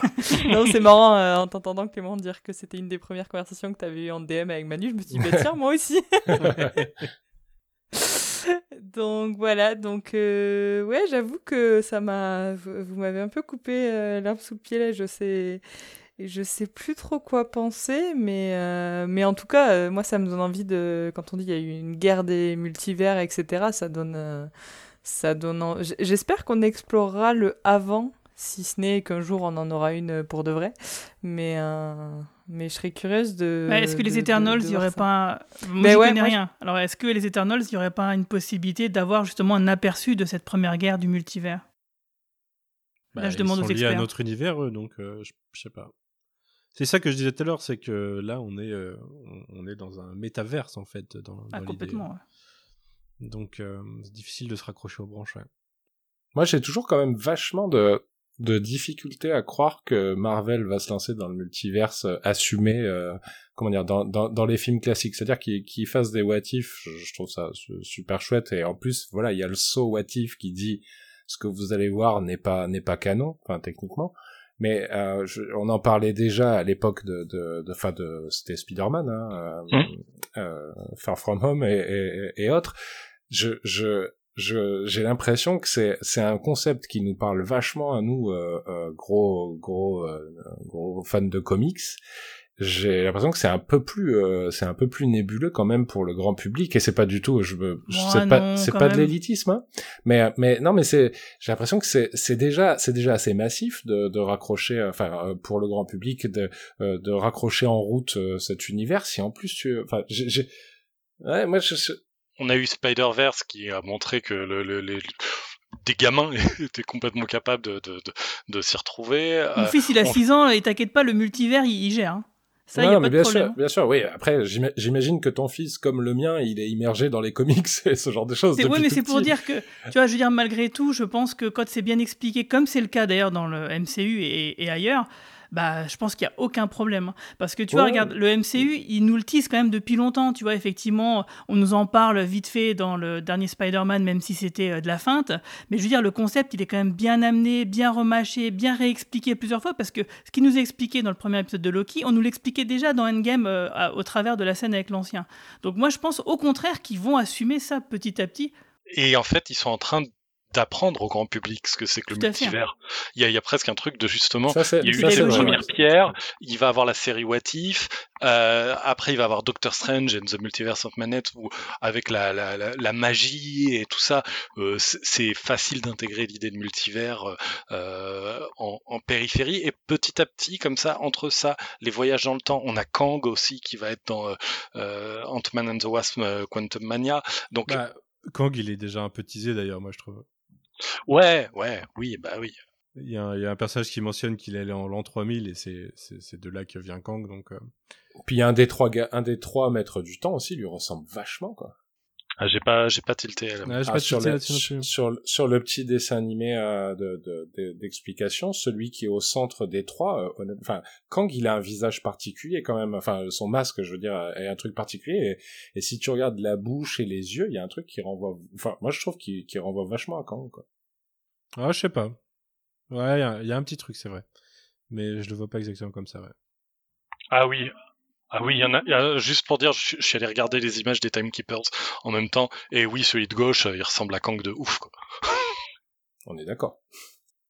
Ouais, donc moi je voulais juste revenir un petit peu en arrière sur Doctor Strange parce que euh, dans Infinity War, à un moment donné, euh, on nous dit Doctor Strange, il, va- il est bien en train de regarder toutes les possibilités qui sont euh, des événements à venir, euh, de savoir sur les- si l'issue avec Thanos ça va marcher ou pas. Et il me semblait, enfin peut-être je me trompe, hein, peut-être que ma mémoire me joue des tours, mais il me semblait qu'il regardait quelque part, en quelque sorte, dans les autres univers, les autres timelines alternatives, savoir Non, quelle était la meilleure. Il utilise la, il utilise la pierre du temps pour, euh, pour, pour ça, en fait, pour faire des allers-retours euh, par rapport à des probabilités, mais. euh, Ouais, Ouais, ouais, c'est vrai, parce que c'est- pas comme ouais. si lui changeait un événement. Bah moi, Euh, j'avais compris, enfin, ouais, il me semblait, pour moi, il- c'est que son- d'une manière astrale, il se promenait dans les différentes timelines et puis il regardait laquelle était la mieux, quoi. C'est c'est ouais, comme ça que j'avais compris, mais. ouais, Mais en fait, c'est dans une vision, euh, si on explore les visions du multivers, là, c'est dans la vision où euh, chaque, euh, chaque choix mène à la création d'une nouvelle réalité. Enfin, de deux nouvelles réalités, du coup. Euh, chaque choix binaire mène à deux réalités. C'est plutôt cette vision-là du des choses euh, qu'explore Doctor Strange dans ce. Et du coup, alors moi j'ai une autre question euh, pour euh, quand même interroger cette histoire de éternel flux temporel. C'est que quand Thanos, il y a le cas de Thanos du passé qui arrive dans le présent des Vengeurs, dans Endgame, qu'est-ce qui se passe exactement? Il crée une ligne temporelle variante qui est temporaire parce qu'il va mourir. Donc du coup, cette, cette ligne variante, elle va disparaître d'elle-même suite à la mort de Thanos? Qu'est-ce Pour, que vous en pour moi, le principe de variante, il n'est pas défini comme euh, des timelines ou des choses comme ça. Il est en fait, euh, s'il fallait le presque choisir un meilleur terme, ce serait pour moi des aberrations. C'est-à-dire que il peut avoir du voyage dans le temps, il peut avoir des bordels, il peut avoir plein de trucs. Du moment que c'est euh, C'est un paradoxe, quoi. Ouais, même au-delà du paradoxe, du moment que c'est autorisé, que c'est prévu et que tout va bien, c'est bon. Si c'est pas prévu, ah bah ça, c'est c'est pas autorisé. Voilà. Et c'est intéressant cette notion quand même de libre arbitre et de destinée. euh. Ah bah Ouais. c'est au centre de l'épisode pour moi. Parce que c'était au centre du personnage de Loki jusque-là et il se fait déconstruire de ce point de vue. Parce que du coup, on, on se demande, est-ce que euh, les choses sont vraiment écrites à l'avance et puis bon, il faut que le, le script se déroule comme c'est prévu, ou bien euh, c'est simplement au fur et à mesure du, du, du temps, donc, euh, que les, les trois tauliers, ils approuvent ou pas, quoi. Mais Ouais. c'est- c'est exactement euh, le discours euh, dans cet épisode de Mobius et c'est je suis d'accord avec toi Guigui, c'est la partie super intéressante euh, et je pense que ça reviendra au cours de la Ah série, oui, ce sera une des Mhm. thématiques centrales, celle du libre, libre arbitre parce que parce que ce qu'on nous explique dans cet épisode, après on, on le croit, on le croit pas, c'est qu'il n'y a aucun libre arbitre justement. C'est que les choix qui sont faits ne sont acceptés que s'ils sont dans le que si c'est ce qui devait se passer. Et du coup, est-ce que c'est un choix? C'est plus vraiment un choix. Enfin, ça questionne tout, tout ça. Et, et en fait, euh, je trouve que Loki, il prend plutôt euh, bien quelque chose qui est assez massif, quoi, finalement. Mm. il a l'air. Mais, euh, mais le concept même de variante au sein de ce système prouve que le libre arbitre ex- existe en fait et que c'est juste Ouais, mais qu'il est corrigé. de le... ouais, voilà mais en fait le libre arbitre existe mais quand tu fais un choix qui convient pas euh, on, on te recte Et donc, quelque part, ça veut dire que le libre arbitre, il n'est pas toléré, en fait. Ah, pour moi Ouais. les, les vilains de l'histoire pour l'instant c'est les timekeepers On est- C'est voilà, une on est dictature- d'accord. ouais. C'est une dictature temporelle en fait. Exactement, ils ont décidé que ça sera comme ça et ils font en sorte que ça soit comme ça et si tu si t'es pas d'accord bah bah tu dégages. Et même les timekeepers, enfin les euh, les agents de la TVA au final euh, c'est ce que dit la juge, elle ne fait qu'appliquer euh, les directives des timekeepers quoi. Donc même eux ils ont même pas vraiment de libre arbitre. En même temps, ce qui est intéressant aussi, c'est qu'ils soient trois, parce que, enfin, moi, je vois trois personnes qui, qui prévoient le futur. Forcément, je pense à Minority Report, et, euh, et, euh, et, et c'est vrai que justement, se, se dire qu'il y en a peut-être un qui, qui a, enfin, et là, on retombe peut-être ou sur Kang ou sur, euh, ou sur qui est, qui est le tueur d'agent du TVA, mais euh, qu'il y en ait un qui à un moment se soit dit, euh, tiens, non, enfin, je, je ne suis pas d'accord, euh, alors que ce soit pour faire son, son truc lui-même ou alors qu'il soit choqué par l'attitude des deux autres. Enfin, il y a un truc avec les trois qui serait, qui serait intéressant à, à, à traiter, quoi. Ah, le tueur d'agent du TVA, il est plutôt plutôt clair dès ce premier épisode pour moi mais euh, on va on va en reparler après mais Un peu trop, je pense. Euh, un peu trop, un peu trop, je sais pas. Mais euh, parce qu'il y a la prod qui met un petit troll et euh, du coup, euh, je pense qu'il y a des gens qui ont pris le troll au premier degré. Mais euh, Ah oui, sur le tableau euh, dans l'église. ouais. Bah, on va on va y venir d'ailleurs parce qu'on arrive à cette scène. Manon, t'avais une question ou une remarque? Oui, une question exactement. Euh, je, comme je suis pas très au point sur les timekeepers, par rapport aux gardiens, il y a une, on sait s'il y a une hiérarchie, parce que le gardien, je vois sa fonction, son rôle, ils, sont, mais ils sont au niveau de l'univers alors que les timekeepers sont au-delà. Ouais. ça? Dans le, le- pour avoir relu du coup les, les épisodes là de What If où il y a les deux, euh, les, euh, euh, les, les, les, les timekeepers euh, bolossent un peu le, le- le gardien en mode de Ah toute bah façon. Toi tu peux rien faire, euh, euh, te- t'interfères pas, donc on peut même te dire nos plans et tout ça, et, et voilà, et ils font un peu les méchants. tu vois, c'est vraiment les vilains. Ouais, Bah, c'est probable. Ouais, et c'est pour ça qu'on bah, on peut C'est vrai imaginer que, que, du coup, Kang en tant que timekeeper qui a dévié, c'est possible. et que, que Loki foute le bordel euh, pour euh, retrouver du libre arbitre. On en arrive à l'introduction de Owen Wilson, du coup, dans cette magnifique scène où il va parler français. Ah, putain. Est-ce que quelqu'un veut, veut parler de cette scène? Je, je tiens à tirer mon chapeau à Corentin euh, qui euh, sur euh, sur Twitter disait que euh, Kevin Feige a sans doute quelque chose contre la France parce que Il y a un Français qui a dû manger son sandwich à un moment, je pense. ouais parce que vraiment il, il y a une il y a pas une phrase bien prononcée en français dans tout le MCU. Ah, c'est chaud. Le mec qui dit moi aussi je parle toutes les langues de la timeline, euh, non, non, non, non, a priori non. tu sais, tu sais dire des, des, des, des phonèmes, mais euh, c'est tout. Euh, ouais, donc quelqu'un veut en parler ou pas de cette scène? Du coup, on est dans le passé, euh, on est dans une ville en France, je sais plus laquelle. Aix-en-Provence. Aix-en-Provence. Mi- 1500 Non, 1450. c'est ça? 1589, j'aurais dit, ou Ouais. 1500, je sais plus quoi. ouais. Peut-être pas 89, parce que 89 c'est réutilisé plus tard. Mais c'est 1500 et des poussières. 1548, je dirais de mémoire. Ouais, je me ouais, trompe ça, doit, ça doit être ça. Et tu veux en parler ou pas? Qu'est-ce que t'as pensé de cette scène Et de la découverte de Mobius? Euh, ben, c'est une bonne. En fait, je trouve que ça pose bien. On n'en a pas encore parlé, mais le côté euh, presque polar, j'ose à peine prononcer le terme, mais je trouve qu'il y a une, il y a une ambiance. euh, Cop show, ouais. Ouais, voilà, ouais, complètement. Je trouve qu'il est un peu intro- introduit comme ça, euh, comme un mec posé, euh, euh, qui met, qui justement sous ses ordres à des mecs ou des meufs d'ailleurs. Il y a pas mal de meufs dans l'équipe du C'est un, TVA qui. c'est un- peu l'agent de la CTO qui va venir rechercher Jack Bauer alors que, alors que tout le monde l'a ostracisé, tu vois. Ben ouais, mais ils ont tendance à réagir vite et non, lui il est tout calme. Il fait calmez-vous les gars, c'est un gosse. et je sais pas, je trouve qu'il a cette introduction euh, extrêmement classe et, euh, et il a forcément le côté de j'ai l'air d'en savoir plus que tout le monde qui euh, là aussi fonctionne bien et ouais, je trouve que ben on apporte clairement le mystère dans cette scène. Avec la question de quel est ce truc bleu, euh, on cherche qui est le coupable, qui donc euh, court après les, enfin, après les, les agents du TVA et, euh, et sème des, alors des cadavres, on sait pas trop exactement qu'est-ce que. Et vole des resetters de timeline aussi. Ouais, voilà, donc euh, clairement, on comprend bien qu'en fait, ils sont, ils sont complètement acculés, mais, mais le personnage de, de Mobius fait passer ça euh, avec toujours ce côté calme, alors qu'en fait, quand on- factuellement on comprend ce qui se passe, on se dit merde, mais s'il y en a quelqu'un qui en a après la TVA, ça doit être quelqu'un de super puissant. Du coup, euh, je trouve que la scène installe bien ses enjeux, en tout cas. Et qu'est-ce que t'as pensé du troll alors?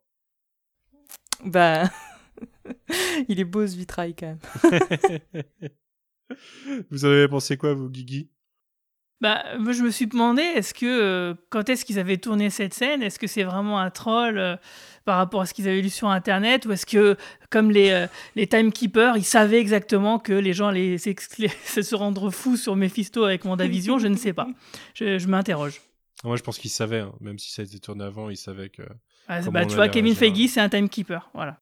Moi, moi, moi, je pense que ça, ça renvoie à notre discussion de est-ce qu'un jour ils oseront ou ils oseront pas mettre Mephisto dans le MCU et je pense qu'ils nous testent jusqu'à ce qu'un jour ils se disent bon allez vas-y on y va. Mais, par contre, il y a une, il y a une, inter- il y a une interprétation euh, possible de autre que Mephisto euh, sur le vitrail, c'est qu'elle désigne, elle désigne un diable avec des grandes cornes et, euh, Exactement, ouais. et c'est vrai que moi j'ai vachement pensé aussi au casque de Loki, quoi. Enfin, Oui, oui, c'est sûr que c'est, c'est pour moi ça fait partie des trucs que j'ai pensé aussi. C'est pour ça que le le, le, le côté euh, est-ce que c'est un troll? Je sais pas parce que je- j'ai, ah, si, presque- ah si, ça c'est sûr. Ah ouais, moi je sais pas. J'ai, j'ai plus l'impression que euh, ils ont mis une, une, une référence euh, euh, maléfique, ça, ça, euh, ça- méphistophélique, mais pas le Méphisto euh, sur lequel on Ils ont mis une référence judéo-chrétienne dans un, dans un Ouais, pays qui l'était. Voilà, plus que, que ça. Et, euh, et après, euh, Chrétienne, euh, y a, y a- nous, nous, nous, on extrapole parce qu'on est, on est là-dedans, mais euh, je, je sais pas si c'est si c'est volontaire à 100%. Alors, si, si tu regardes bien, en fait, au moment du vitrail, il y a une image subliminale qui dit c'est pour toi Manu. Euh, et, euh, tu sais que j'ai, quand j'ai vu ça, j'ai mis pause, j'ai pris en photo, j'ai envoyé à Arnaud en mettant ça y est, c'est Mephisto le méchant. Et je vous dirai pas ce qu'il m'a répondu parce qu'il a vu les deux premiers épisodes. Ah merde. Euh, quelqu'un veut rajouter quelque chose sur cette scène?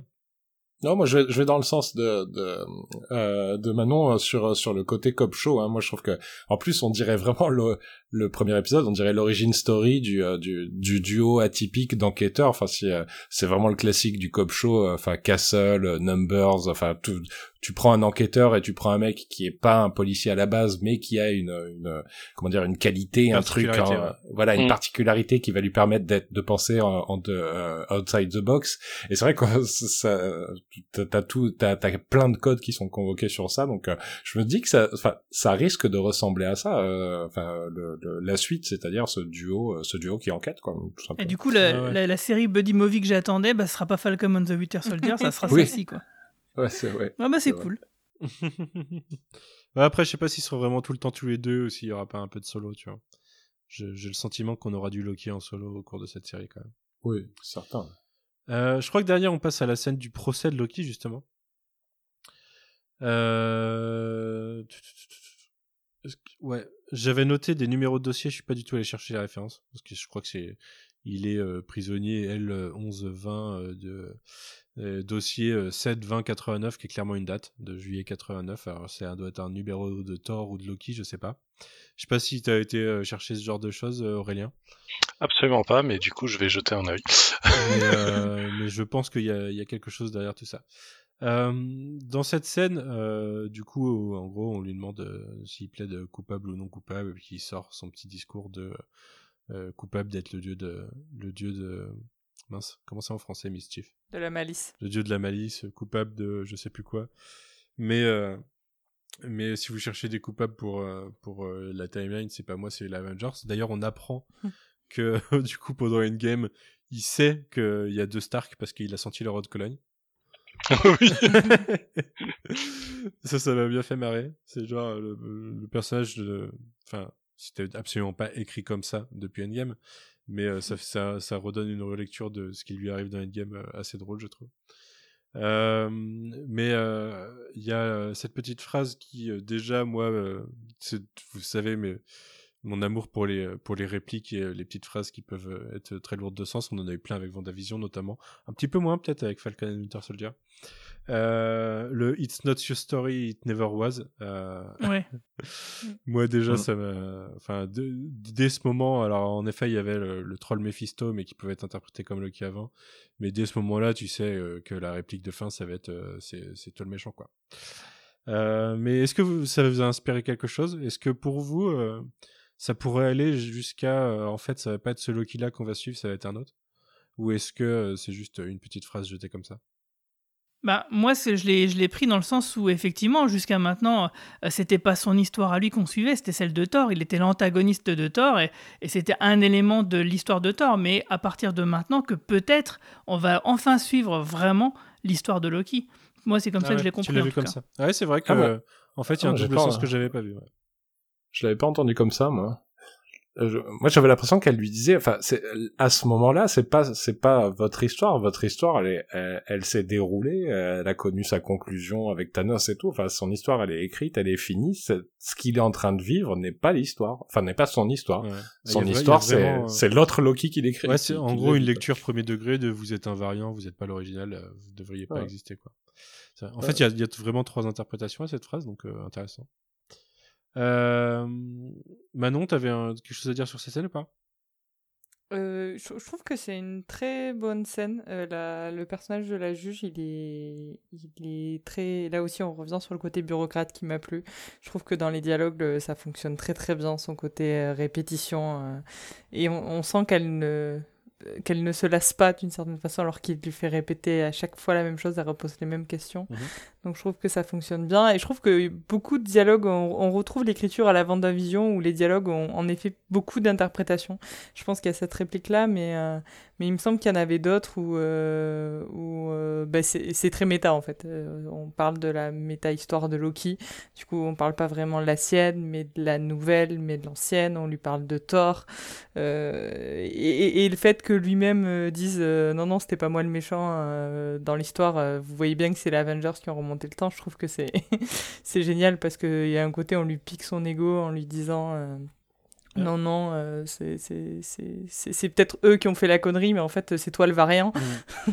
Je trouve ça génial. Alors pendant ce temps, je regardais, euh, tu disais juillet 89 pour le... le Ouais. C'est le numéro 1 du deuxième volume de What If qui sort ce- en juillet 89. Donc Bah, vois, on y revient. ça renforce vraiment l'idée que quand même il y a, il y a, il y a, ils font un lien entre. Ouais. Ouais, bah c'est assez logique. Et puis c'est la prochaine série en plus. hein, Elle sort en août alors que Loki va Mm. finir en. bah, Mais j'avais un peu l'impression que euh, les What If ce serait un peu un bonbon sur le côté, etc. Peut-être pas. Peut-être que ce sera plus lié à l'histoire du, du, de, de- du MCU euh, de manière un peu plus euh, Bah, je, je sais pas, mais je sais pas si on en avait discuté ensemble à l'époque, mais moi, dès le début euh, de, les- des annonces de comment devaient sortir les films et les séries, j'avais un peu l'impression qu'il y avait des, des films qui étaient pairés avec des séries. Et le, le What If, euh, moi, je, verrais, enfin, je verrais bien un lien entre What If et Thor 4 pour euh, Jane Foster, tu vois, que ce soit pas Jane Foster qu'on connaît, mais la Jane Foster d'un autre univers. Et euh, qui soit apparue avant dans le What If, parce qu'il me semble qu'il y a Jane, il y a Jane Foster en Thor dans, un- dans un des What If. Tout à fait. Et du coup, euh, ça pourrait être même, oui, du coup, un lien entre Loki, What If et, et Thor 4. Ce serait pas, ce serait pas impossible qu'il y ait des glissements comme ça. Euh, Qu'est-ce que je voulais dire? Je voulais dire un truc et j'ai totalement perdu. C'est de ma faute, désolé. Quelles, quelles sont mes notes? Quelles sont mes notes? Où j'en étais là-dedans? Euh, Non, bah, On j'ai- était après. à la scène du tribunal. Ouais, ouais, mais j'allais. euh, j'ai oublié ce que j'allais dire, mais je sais sur quoi j'allais enchaîner après. Et j'allais enchaîner sur, euh, du coup, l'arrivée et la rencontre de Mobius, j'allais dire de Owen, de Mobius et de Loki, et euh, tout un passage euh, qui va nous ramener encore euh, à son historique récent avec les Vengeurs, puisque c'est récent dans sa tête. Et je sais que Manon, tu voulais parler du côté hyper nostalgique de la série, et même du MCU en général, qui a souvent tendance à se ramener au passé continuellement. Ben, en fait, je me suis rendu compte en voyant euh, cette, euh, cette scène qui, du coup, euh, dure longtemps finalement, parce qu'elle commence là et ça va continuer plus loin dans l'épisode, vu que la séquence vidéo va durer pas mal de temps. Ah, presque Mais jusqu'à oui, la fin de l'épisode. Ouais, exactement, vu que, enfin, il y a une pause entre les deux, le moment où Loki s'échappe, mais il revient dans la pièce en fait. Donc, euh, donc oui, en effet, ça dure. euh, toute la deuxième partie de l'épisode finalement euh, est faite de ces de ces vidéos où donc on voit des extraits de films précédents. Où euh, franchement, je me suis dit, je pense que c'était pas la peine de revoir l'épisode, de voir l'épisode Legends autour de Loki, parce que je trouve que dans l'épisode, je pense qu'on a un bon résumé des différentes étapes de la vie de Loki.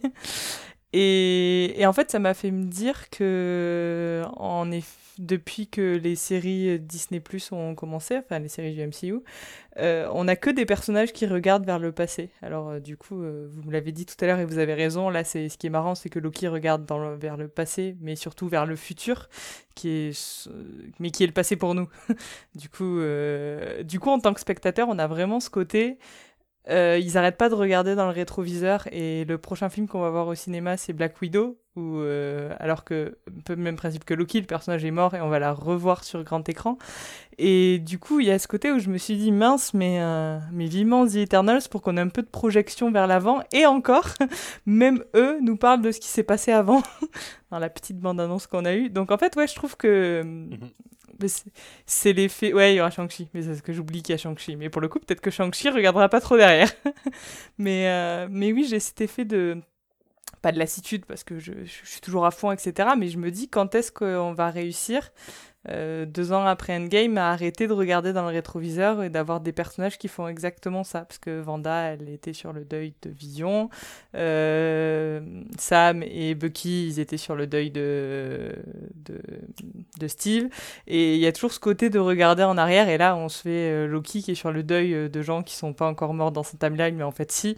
Et, et pareil, il a ce côté, on regarde en arrière. Et, et pour le spectateur, en fait, je trouve que il y a un effet répétition. Là, je me suis dit, mince, c'est peut-être la fois de trop quand même. Euh, projetez-moi vers autre chose et arrêtez de me ramener dans le passé. Mm. Alors après, peut-être que ce sera que sur cet épisode, hein, mais. euh, Mais après, ça sert de transition. Là, en l'occurrence, comme, comme tu dis, on voit son passé et son futur, mais il va avoir une évolution parallèle à ça, parce qu'il n'aura pas le même futur. Et pour Black Widow, c'est pareil, ça sert de, aussi d'introduction à, à, à White Widow, ou je sais pas si elle se fera appeler Black Widow, du coup, mais euh, personnage de Florence Pugh, du coup, qui euh, reprendra le rôle dès la fin d'année derrière, après. Mais je pense on, va avoir quand même un- une succession entre Shang-Chi, Eternals, Hawkeye et Miss Marvel où on, on va a priori quand même plus se projeter euh, sur le sur sur sur de l'avancée quoi, un peu moins de regard euh, dans le rétro mais même si c'est vrai que là pour l'instant ouais, c'est vrai qu'on a quand même une, une bonne grosse dose de au fait, on avait oublié de, parler de ça. Bah, en fait, moi, je trouve ça plutôt intéressant parce que depuis que Endgame, euh, la poussière est retombée, justement, ça nous montre que bah, la poussière est retombée, justement. Donc, l'importance qu'a eu, qu'ont eu les événements qui se sont déroulés dans ce film et que ça nous montre une, comment dire, une échelle de, de valeur des événements qu'on aurait à suivre et que euh, bah, fatalement, euh, on va forcément aller dans quelque chose peut-être qui va se dérouler de encore pire, donc euh, par rapport au, multivers ça sera de montrer qu'effectivement Endgame ça a été un endroit, un moment super important, super grave, et que bah, du coup, en comparaison, celui qui arrivera dans 5 ou 10 ans bah, le sera tout autant, voire plus en fait. Mais c'est vrai que peut-être que réussir à alterner un petit peu au niveau de, de la succession des œuvres, pas que avoir des œuvres qui regardent dans le, dans le rétro, ça aurait été euh, mieux d'un point. Ouais. Bah, S'il n'y avait pas eu le Covid, euh, il y aurait eu quoi comme film qui serait sorti? Il y aurait eu Black Widow et Bah, Eternals, serait déjà sorti en l'occurrence. Ouais, voilà. ouais, Ouais. voilà. Donc on aurait peut-être eu cette, euh, cette, ce, ce- ce changement, ce, un coup sur deux euh, qui nous manque. ouais. Ouais, on aurait peut-être eu un, un meilleur rythme, une meilleure alternance. Parce que là, on a enchaîné des séries, en fait, du coup.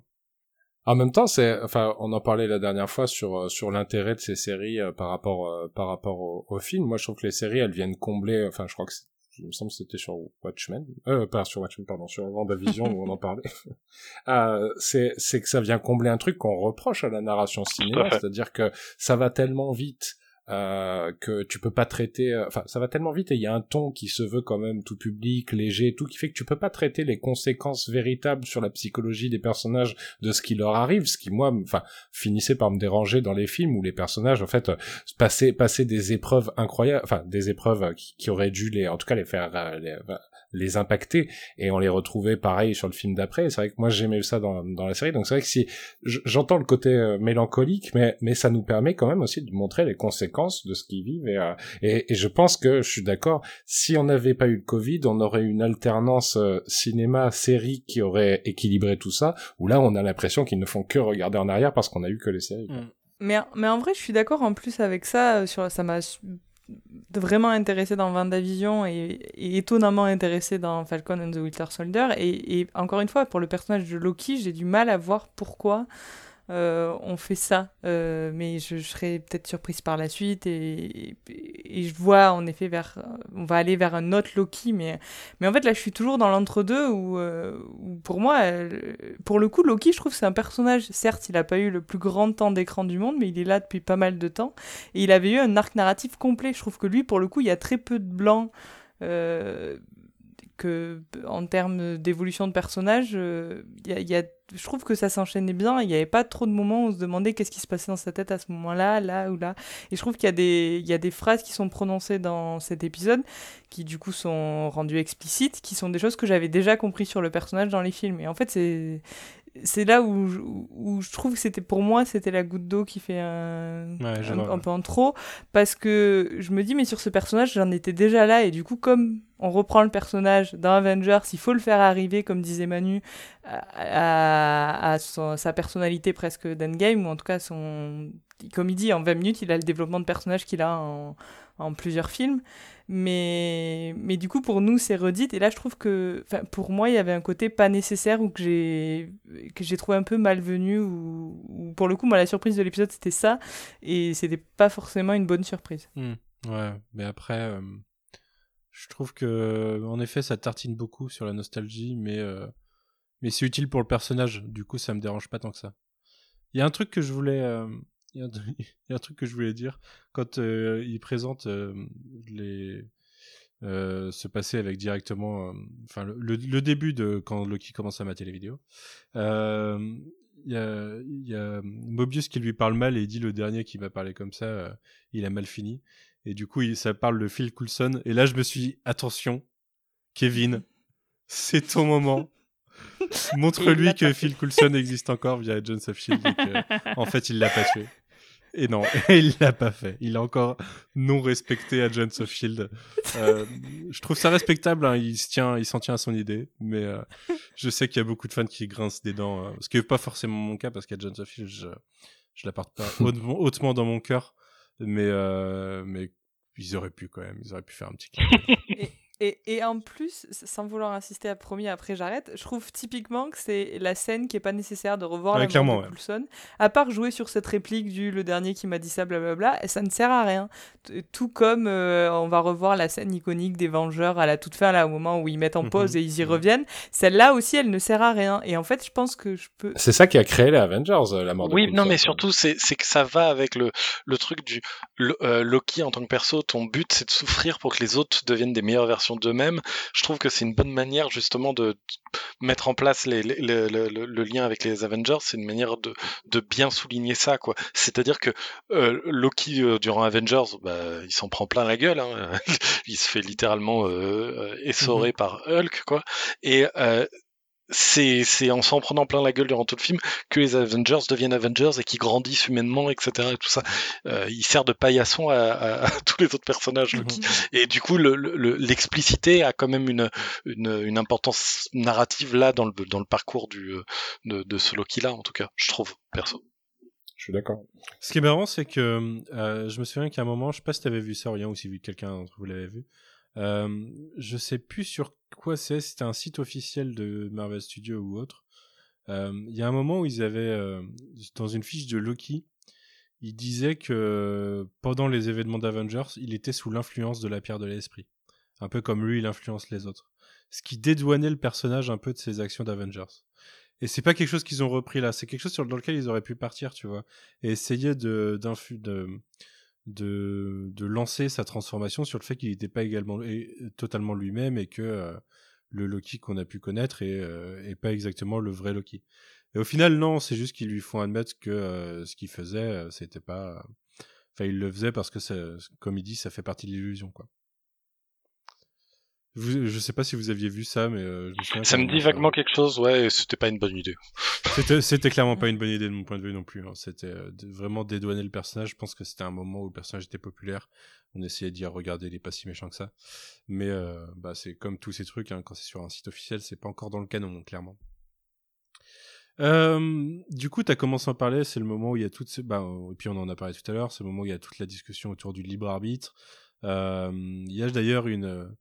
euh, pour rebondir sur ce qu'on disait tout à l'heure, une réplique de Loki euh, qui dit qu'en gros, euh, la timeline, c'est celle qui a la Timekeeper Seal of Approval, euh, c'est-à-dire que c'est vraiment les Timekeepers qui disent ça y a le droit, et puis si ça, ça répond pas à ce qu'ils veulent, bah, bah ça se fait effacer. Ce qui, pour moi, tendance à vraiment suggérer l'idée que c'est pas une entité neutre, quoi, les Timekeepers. Ils ont, ils ont peut-être un plan ou je sais pas, mais en tout cas, ils ont pas des actions qui sont neutres sur le reste de l'univers. Euh, et puis il y a euh, encore rappel au passé, il y a les, les mommy issues, comme souvent dans les films de super-héros du coup. C'est euh, voir la mort de sa mère qui est en plus euh, provoquée par lui, qui commence à le, à le faire craquer quoi. Quelqu'un veut réagir là-dessus ou pas? Ça, pour le coup, c'était intéressant. Ça, c'était la scène où je trouvais que c'était c'était intéressant d'avoir sa réaction et de, et de souligner que c'était euh, par euh, la faute d'une de ses actions que, qui entraîne la mort de sa mère. Et je trouve que c'est intelligent de faire venir le déclic de là, même si clairement, c'est pas original, parce qu'en effet, euh, plein de films sont passés par là avant, mais, euh, mais en tout cas, c'était plutôt bien fait et très bien joué par Tommy Hiddleston, surtout. euh, Ouais. On n'en Mm. parle pas assez depuis le début, mais, euh, mais si Ouais, c'est ouais, pas il- lui, ça fonctionne pas aussi bien, je pense. Il- est fort face à un écran. Cette scène-là et la suite, quand il regarde la suite, du coup, et, et sa propre fin un peu plus tard, euh, elles sont, vra- elles sont vraiment bonnes. Comme Moi, j'ai dis- plus été touché euh, par, par celle entre les deux, justement. Je trouve que je, là où il, enfin, Bah, là où j'allais le y venir, personnage, ouais, le- là où le personnage est touchant, c'est quand il se voit faire équipe avec Thor et qu'il se dit, enfin, on a l'impression que c'est ce Mm. qu'il a attendu toute sa vie, euh, ce- ce- l'approbation et le et la complicité avec euh, avec ce frère qui avec qui il s'entendait pas et c'est vrai que autant je trouve la, la scène avec la mère forcée enfin la mise en place est forcée même si encore une fois effectivement l'interprétation est, est, quand il se décompose, enfin quand son visage se décompose euh, face à l'écran, il est, tu te dis ouais bravo Tom Hiddleston. Mais mais en termes de personnage, moi je trouve que ça ça résonne plus quand on le voit sourire et se dire enfin je je je l'ai pas encore vécu mais mais on va arriver à on va arriver à, à se rapprocher. Je trouve ça je Hmm. trouve ça touchant même si la scène de l'ascenseur de Ragnarok mais euh, euh, enfin a- amener quelque chose d'un peu d'un peu doux amer où il lui dit bon bah ouais à, à, la fin enfin à la fin bah moi je suis moi et toi t'es toi et on sait très bien que ça que ça se passe ça se passera jamais très bien enfin et euh, mais en tout cas le moment où il se voit avec Thor je trouvais que c'était vraiment chouette Mhm. Ouais, mais ça, ça se passe plus tard dans Ragnarok d'ailleurs. Le- la vraie alliance, elle se passe plus tard dans Ragnarok, je trouve. Mais euh, d'ailleurs, il y a un oui. truc euh, un peu plus tôt quand on voit les trucs qu'il a fait dans le passé. Il y a la fameuse scène d'Ibi Cooper. Euh, qu'on-. Ouais. Alors ça, Clément, tu le sais pas, mais on le voyait dans le trailer et on pensait que ça allait être une de ses Sérieux euh, ouais. on, on voyait qu'il était DB Cooper. Enfin, je crois pas que le nom était donné, mais on savait quoi. C'est un mec qui, qui détourne un avion et il saute avec euh, la valise. Euh, et, euh, et quand il voit ça, il répond non, mais j'étais jeune et j'avais perdu un pari avec Thor. Et je, Bah, je sais pas, euh, Aurélien, si tu, euh, si tu l'as déjà, si t'as déjà commencé à la lire, ça m'a vachement fait penser à euh, Thor and Lucky Double Trouble de Mariko Tamaki. Qui Ah non, je l'ai pas encore lu. Et c'est euh, globalement c'est ça en fait, c'est euh, un jeune Thor et un jeune Loki euh, où euh, Loki euh, euh, taunt continuellement Thor en lui lançant des, des défis pour aller voler tel ou tel truc et ça provoque des catastrophes à chaque fois. Et, euh, et c'est vraiment cet esprit-là et franchement, alors c'est une série euh, pour jeunes, euh, Thor et Loki Double Trouble, mais c'est Mariko Tamaki qui écrit et du coup c'est forcément bien. Euh, un des meilleurs noms de l'industrie comique actuellement pour moi, Mariko Tamaki. Tout à fait. Euh, mais voilà, moi j'ai retrouvé cette tendresse qui ressort de la série. Alors tu me diras quand tu l'auras lu, mais je crois qu'il y a que deux numéros de sortie pour l'instant. Euh, Peut-être le troisième depuis que j'ai récupéré mes derniers comics, mais euh, très bonne série, je vous la conseille. Quand elle sortira chez Panini, probablement un jour. Peut-être. Peut-être que je l'ai déjà vu sur le planning. Peut-être. Bon, en plus, elle serait, bah ouais, c'est dommage niveau temps, elle est pas, elle est pas finie quoi, mais ça aurait été parfait pour la sortir en ce moment en tout cas. Ouais. Euh, Il y a le fameux You Were Not Supposed to Be King, euh, que tu en as parlé tout à l'heure, euh, la fameuse euh, destinée de Loki du point de vue du Timekeeper, c'est vraiment bah de- d'en prendre plein la gueule pour faire avancer les autres. Et c'est après ça que euh, Mobius est interrompu et que Loki s'échappe. Et comme tu le disais Manon tout à l'heure, il y avait euh, cette première étape avec euh, la, vision de, la mort de sa mère qui était un premier déclic. Mais là, il y a le vrai déclic de l'épisode euh, que Guigui a déjà mentionné, les pierres de l'infini dans le, dans le tiroir. Où en fait, ça c'est génial où en fait là, euh, mais c'est un message pour Loki et pour le spectateur, c'est euh, vos pierres de l'infini qu'on fait une saga de 23 films, c'est rien, c'est rien, c'est juste un truc comme ça. On en a plein nous, si vous voulez, on fait des presse-papiers avec. et euh, et c'est ça le vrai déclic et la, la réplique de Loki derrière, de, où il regarde un ordinateur et il dit euh, Est-ce que c'est le plus gros pouvoir de l'univers?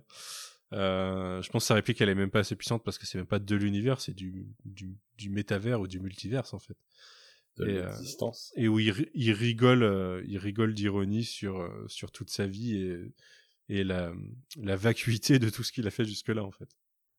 Et d'ailleurs, pour moi, il y a un- d'une certaine manière, il y a un callback à la, à leur, à la, à la discussion qu'ils avaient juste avant avec Mobius, où à un, à un moment, Loki lui dit euh, I'm smart, et Mobius lui répond Je le sais.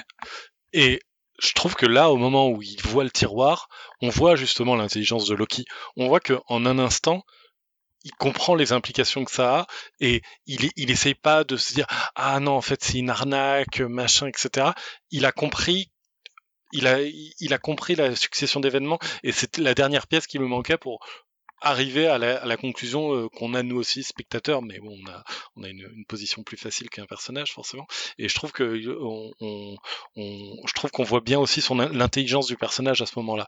Et, euh, et d'ailleurs, je trouve que je, je ne sais pas à quel point euh, que ce soit Loki ou Mobius a montré toute sa main euh, jusqu'ici. euh, À aucun Euh, des et- deux pour moi. Ouais, pour moi, ils ont encore des coups d'avance. Je sais pas lequel en a le plus, mais ils ont encore des coups d'avance l'un sur l'autre. Hmm. Ah ouais, c'est clair. Bah, de toute façon, les trailers nous montrent que Loki va faire des trucs plus tard. Il va, voilà, il va, jouer un peu, mais, euh, Mais c'est sûr que Mobius, euh, on n'a pas vu euh, toute l'étendue du personnage et de tout. de tout. Bah déjà, il cache encore des choses à ce moment-là au personnage parce qu'il lui lâche une révélation à la toute fin de l'épisode. Mais avant ça, il y a la fameuse discussion un peu à cœur ouvert de de, de pourquoi tu fais ça en fait. Pour est-ce que tu aimes voir les gens souffrir euh, ou enfin, il lui pose la question avant qu'il s'échappe et puis euh, il lui répond après. Et où en gros Loki euh, dit euh, ce que je disais tout à l'heure de ça fait partie de l'illusion quoi. En gros, il joue euh, il, il joue à un jeu, mais c'est pas c'est pas ce qu'il ressent au fond de lui. Et, et c'est presque un aveu de il il a il a accepté son rôle en fait, son rôle de pas de libre arbitre et il, et il il joue il est presque conscient de jouer un jeu en fait. Bah, le personnage est à... Enfin, de toute façon, c'est c'est le moment de bascule euh, qui est hyper important. Et moi, c'est vrai que bah, je sais pas si je peux partir sur euh, sur le, le traitement du personnage comme on l'avait évoqué euh, maintenant, parce que ça me paraît être le moment idéal. Mais c'est vrai que moi, je trouve assez assez rude euh, euh, le, le commentaire comme quoi euh, il, il- vit en 20 minutes l'arc l'arc narratif qu'il a vécu en, en 20 films. Euh, je trouve c'est oui dans, sur la forme oui mais en vrai je trouve justement qu'il y a une il y a une écriture qui permet d'accepter ça sans que ça soit trop fake parce que Ouais, ouais. bah, que- comme je disais dès le départ le le le personnage est, est à chaque fois qu'il se lance dans un truc complètement Loki il est calmé immédiatement. Et ça commence dès la première scène où il se prend le coup de bâton euh, temporel euh, euh, qui est une très bonne scène mais c'est immédiatement c'est tous tes artifices tous tes tous tes automatismes n'ont pas de sens. Après on le déshabille littéralement et métaphoriquement on lui dit on sait tout ce que t'as fait. Enfin vraiment on le- on l'extrait de sa de sa zone et on le on le on... d'abord c'est pas c'est pas une déconstruction mais c'est le fait de le rendre inoffensif et de lui montrer qu'il est qu'il a pas la main sur la situation. Et à partir de là par contre le le enfin le en termes de narration le personnage commence à être fracassé littéralement enfin euh, pas littéralement pardon à, à être fracassé psychologiquement euh, et, euh, et euh, jusqu'à jusqu'à même douter de sa propre de sa propre nature au moment où il, il- et c'est très drôle mais euh, j'y reviens hein, c'est quand il se dit je suis peut-être un robot c'est qu'il en vient à douter de tout quoi. Et, euh, et à partir de là c'est vrai que tout tout tout ce qui fait le Loki du MCU est euh, euh, est, est réduit en poussière jusqu'à bah, jusqu'à la scène du tiroir qui pour moi est brillante parce que c'est enfin brillante. C'est- c'est la trouvaille scénaristique elle est brillante parce que c'est juste une enfin c'est une narration par l'objet toute simple mais en même temps qui est d'une puissance. C'est-à-dire que c'est vrai que ça ça ça dit ça dit je te rejoins sur ça Manu ça dit au spectateur et à Loki ces babioles en fait sur lesquelles vous avez fantasmé pendant euh, pendant pendant euh, pendant dix ans euh, ça ça n'a pas ça n'a plus d'utilité ici. On passe à autre chose. Et Mhm. euh, et là le personnage on lui a enlevé tout. Enfin je veux dire si si tu lui enlèves le, le Tesseract et tout le personnage de Loki il fait plus grand chose au, au Mhm. sein du MCU enfin c'est ça il a tourné il n'a tourné qu'autour de ça quoi. Et, puis on, et on lui enlève ouais, on lui enlève même ça. Je trouve ça génial. Vas-y pardon C'est d'autant plus ironique sur le personnage que c'est ce que disait Guigui tout à l'heure quand il disait qu'avant c'était un, un, un, un grand dans la cour des petits et que maintenant c'est un petit Ouais, ouais, dans la cour des grands. C'est que même dans, dans. Avengers, ça, ça, ça- son, sa, personnalité est, est de trouver, euh, enfin, de comparer les humains aux fourmis par rapport à lui, tu vois. C'est, Ah ouais. euh, c'est que pour lui, euh, les autres sont insignifiants et là, c'est lui qui se retrouve insignifiant euh, et que, en fait, tout ce qu'il a considéré comme important dans sa vie est insignifiant au, regard du reste. ouais. C'est ça. Et au-delà de ça, c'est, moi, c'est ce qui fait que, pardon, je, je suis dit, mais tout ce processus de destruction de, de- de- du Loki tel qu'on a connu, ça fait, enfin, c'est littéralement euh, juste avant le moment où il assiste à sa propre mort. Et c'est, euh, et c'est l'idée que son, son si, enfin, son, ouais, son, son, son, sa vie s'est déroulée, que derrière, il y a, y a cette éventuelle seconde chance. Mais moi, je voulais revenir sur, euh, Le Glorious sur une. Ouais, je voulais revenir sur le, sur une des réflexions de Manon qui disait est-ce qu'on a est-ce qu'on n'a pas tout dit sur Loki?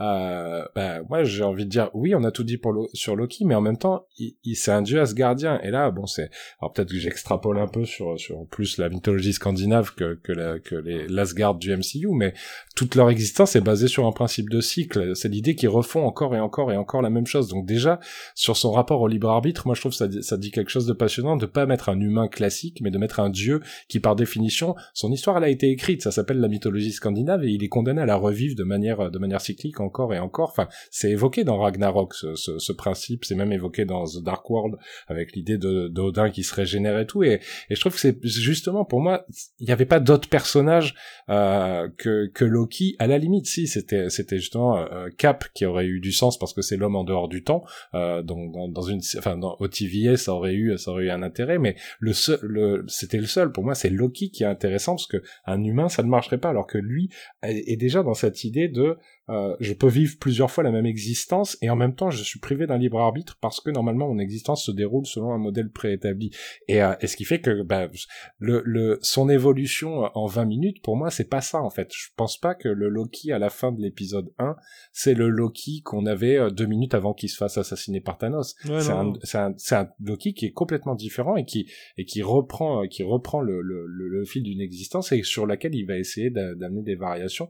Et ça ça ça enfin ça ça ça, aurait marché avec quelqu'un d'autre, mais ça marche particulièrement bien avec un dieu qui s'inscrit dans une mythologie cyclique et, euh, redondante comme ça. Mm. Mais en fait, c'est il est euh, c'est pas c'est pas le même euh, que juste avant sa mort d'Enfiture, de serait-ce que parce que en fait, c'est voir tout ça, ça l'a libéré du poids de le vivre en fait.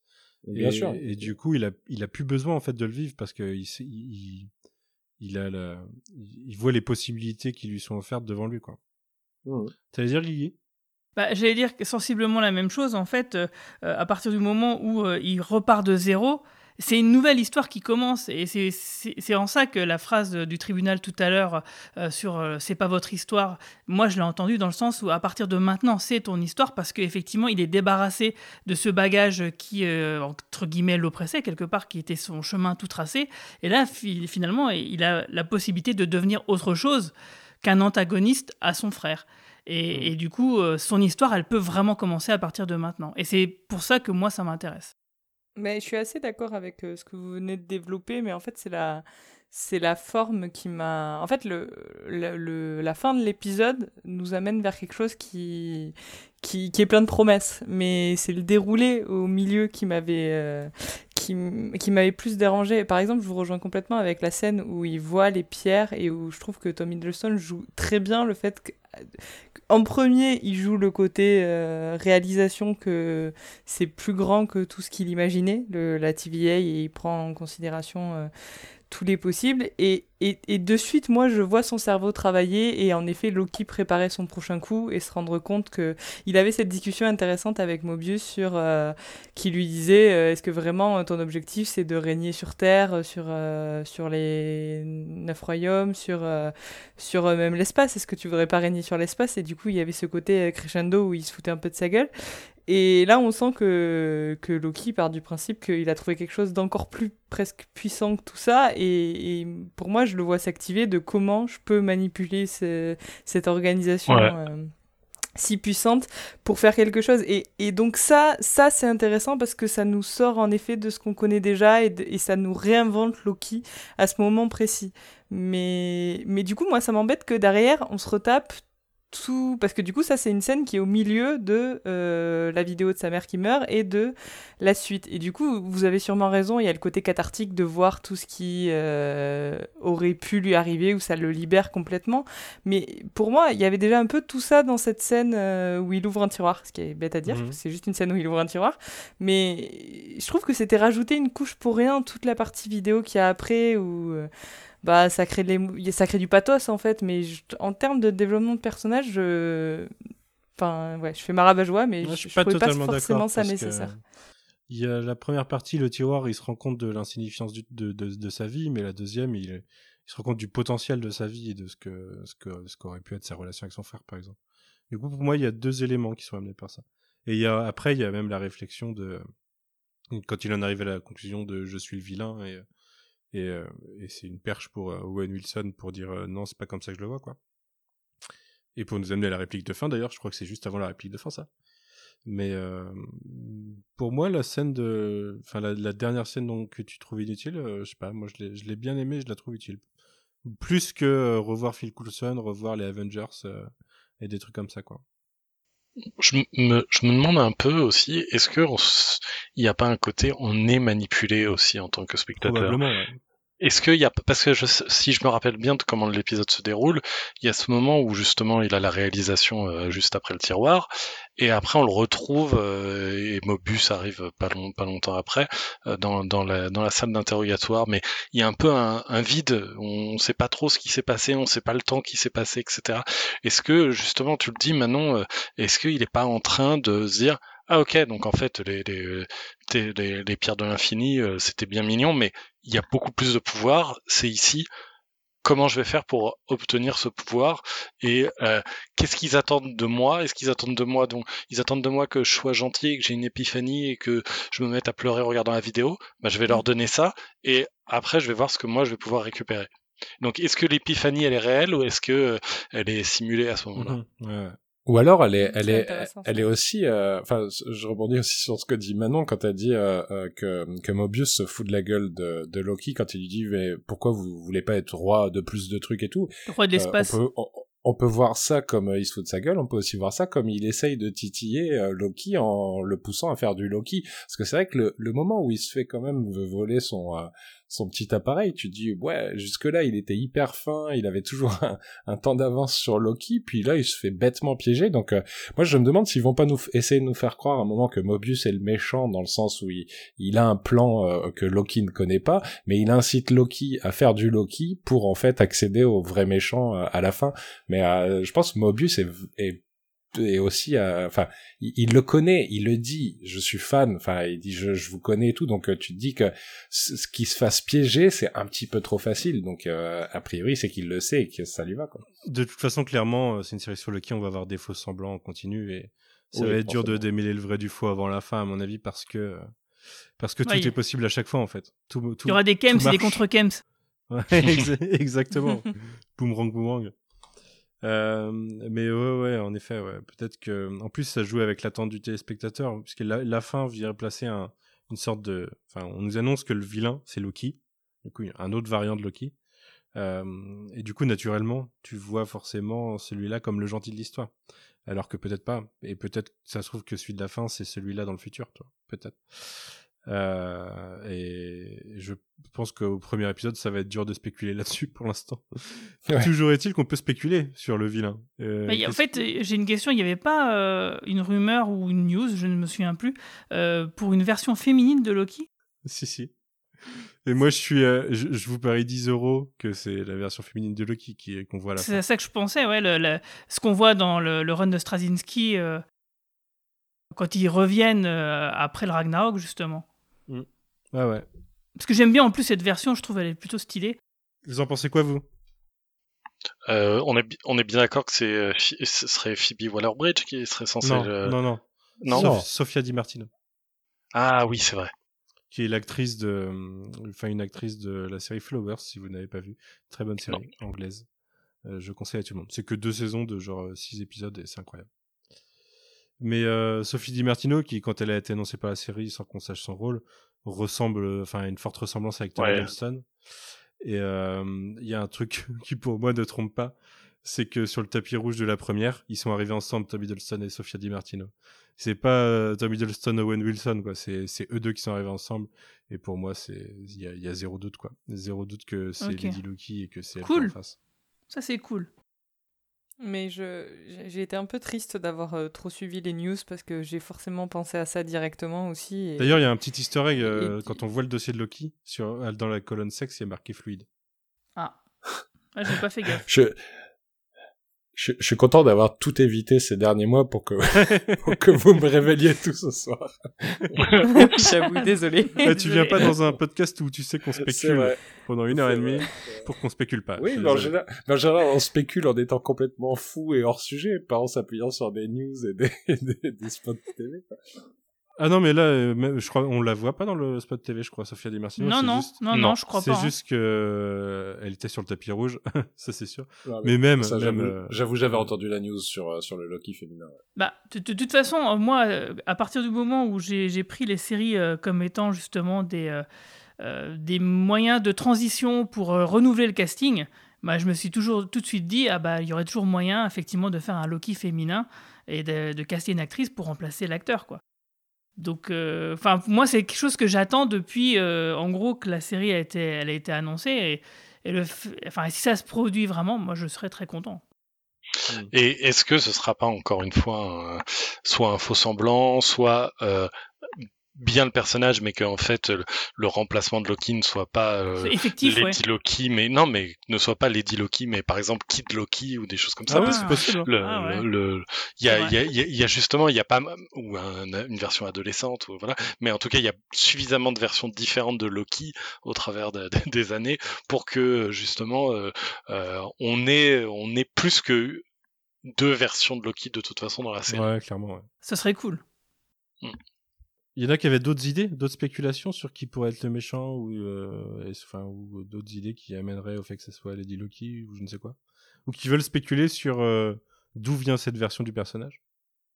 On peut très bien imaginer dans ce cas, euh, pour revenir à, à ce qu'on a dit tout à l'heure, c'est qu'effectivement, il y a quand même un multivers, malgré ce qu'on nous fait croire euh, dans cet épisode, et que, bah, effectivement, la ligne rouge et le potentiel, euh, les potentielles guerres de multivers, enfin, c'est un risque qui est à prendre en considération et que c'est ça qu'essaye d'éviter la TVA.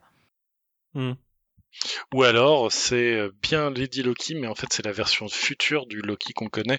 Et euh, il y, a, il y a un truc où à la fin ça boucle. euh, ça peut être ça aussi. Je, me- hein. je me demandais justement euh, si euh, ça pourrait pas être euh, une version réincarnée du Loki qu'on a perdu dans Endgame, enfin dans Infinity War, et que ça soit, soit- et qu'en fait ça soit le gentil, et tu vois, Ouais. fait, qui détruise le, la TVA parce que la TVA, euh, la TVA Empêche a un truc comme ça, quoi. Voilà. Ou alors c'est un Loki qui essaye de mener une opération de sauvetage pour libérer l'autre Loki. Mais c'est ça qui est vraiment marrant sur cette série, c'est que le personnage amène tellement à toutes les possibilités, on peut spéculer sur n'importe quoi, ça pourrait être possible en vrai. Mm. Euh, Est-ce que vous avez quelque chose à rajouter sur cet épisode? Euh, Parce que j'ai l'impression qu'on va faire un podcast de moins de deux heures. Je trouve ça Ouais, extraordinaire. mal. Bah, moi, ça m'arrange ça m'arrange pour le montage. hein, mais euh, c'est sûr. Ah, moi, je suis impatient de voir la suite, je en voulais tout juste cas. dire un tout petit truc sur euh, sur euh, ah, parce que je peux pas m'empêcher euh, maintenant que euh, depuis le podcast sur euh, sur Nicolas Winding Refn, je, je, je fais mon chieur euh, régulièrement. Euh, mais c'est euh, non, c'est je trouvais qu'il y avait un truc qui est oui Refn, euh, The Néon Démon.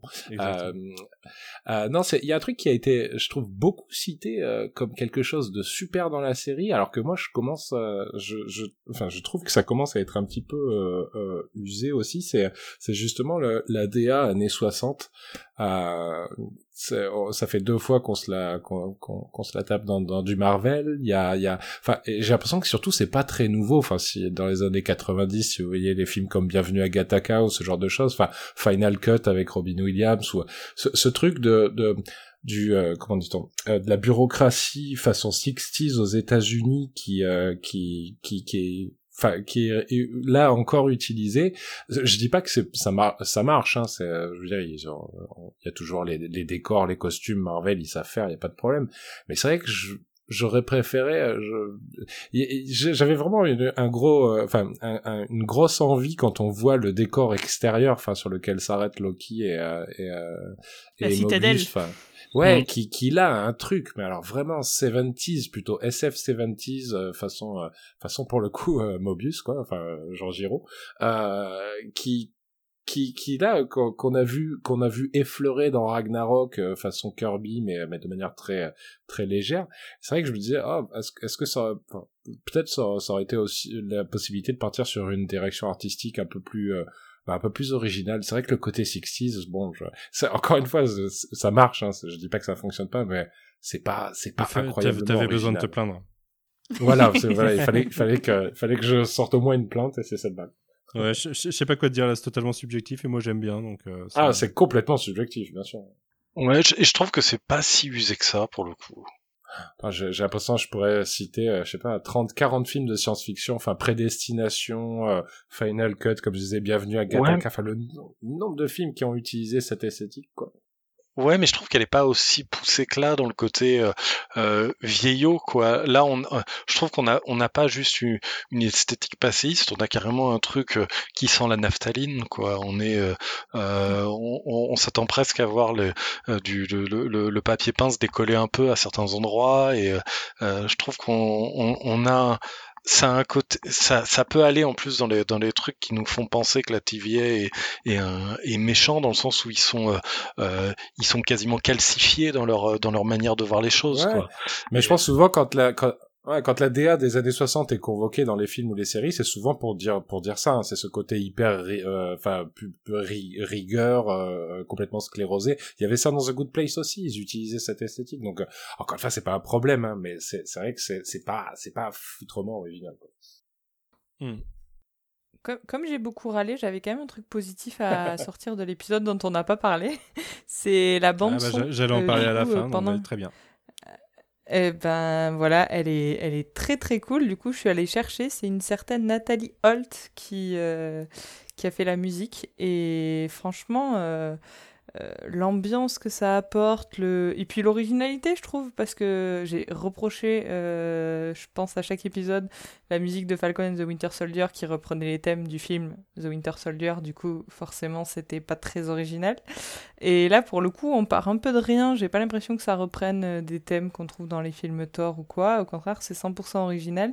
Et ça accompagne très bien cette ambiance de bureau. euh, euh, la scène dans l'église aussi, qui a une, dont on parlait tout à l'heure, qui a aussi sa propre musique. Et, euh, et donc, ouais, agréablement surprise euh, pour- une compositrice que je ne connais pas. Moi non plus, je la connaissais euh, pas. Il y a, il y a des moments, la musique, euh, alors, je saurais pas vous décrire ni à quoi elle ressemble, ni sur quel moment exactement. Il y a, je sais qu'il y a plusieurs moments dans l'épisode, la musique m'a fait penser à certaines musiques de Battlestar, dans de la musique d'ambiance. euh, et euh, je trouvais ça assez intéressant. Mais, euh, mais pas dans les moments plus d'action, dans les moments un peu plus posés. J'essaierai de vous retrouver des passages et de trouver un comparatif dans Battlestar. Ou alors, ce que, ouais, tu nous fais un jeu, tu nous demandes si c'est dans Battlestar ou dans Loki.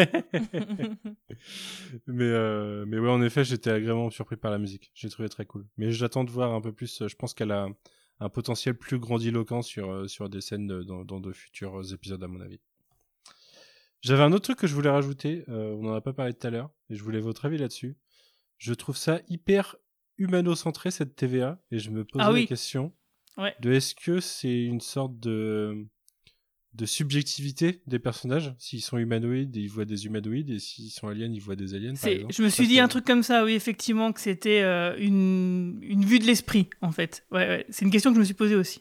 Parce que ça me perturbe sinon que ce soit hyper humano-centré alors qu'on a vu des aliens quand même dans, dans, cet univers quoi. Dans les comics, Aurélien, euh, il y a que des agents euh, qui humanoïdes ou il y a des agents euh, Ouais, euh, il y, en- il y en a même qui en fait ont pas de visage, euh, ils sont humanoïdes mais ils ressemblent un peu à des euh, des crash test dummies.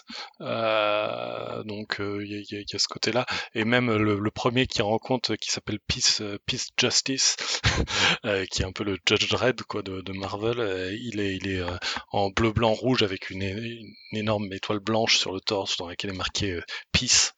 Donc euh, il est, il est il- le côté même a- est presque américano-centré quoi. Donc euh, euh, c'est c'est voilà, c'est c'est vrai qu'il n'y a pas trop le côté euh, il y a pas trop le côté alien.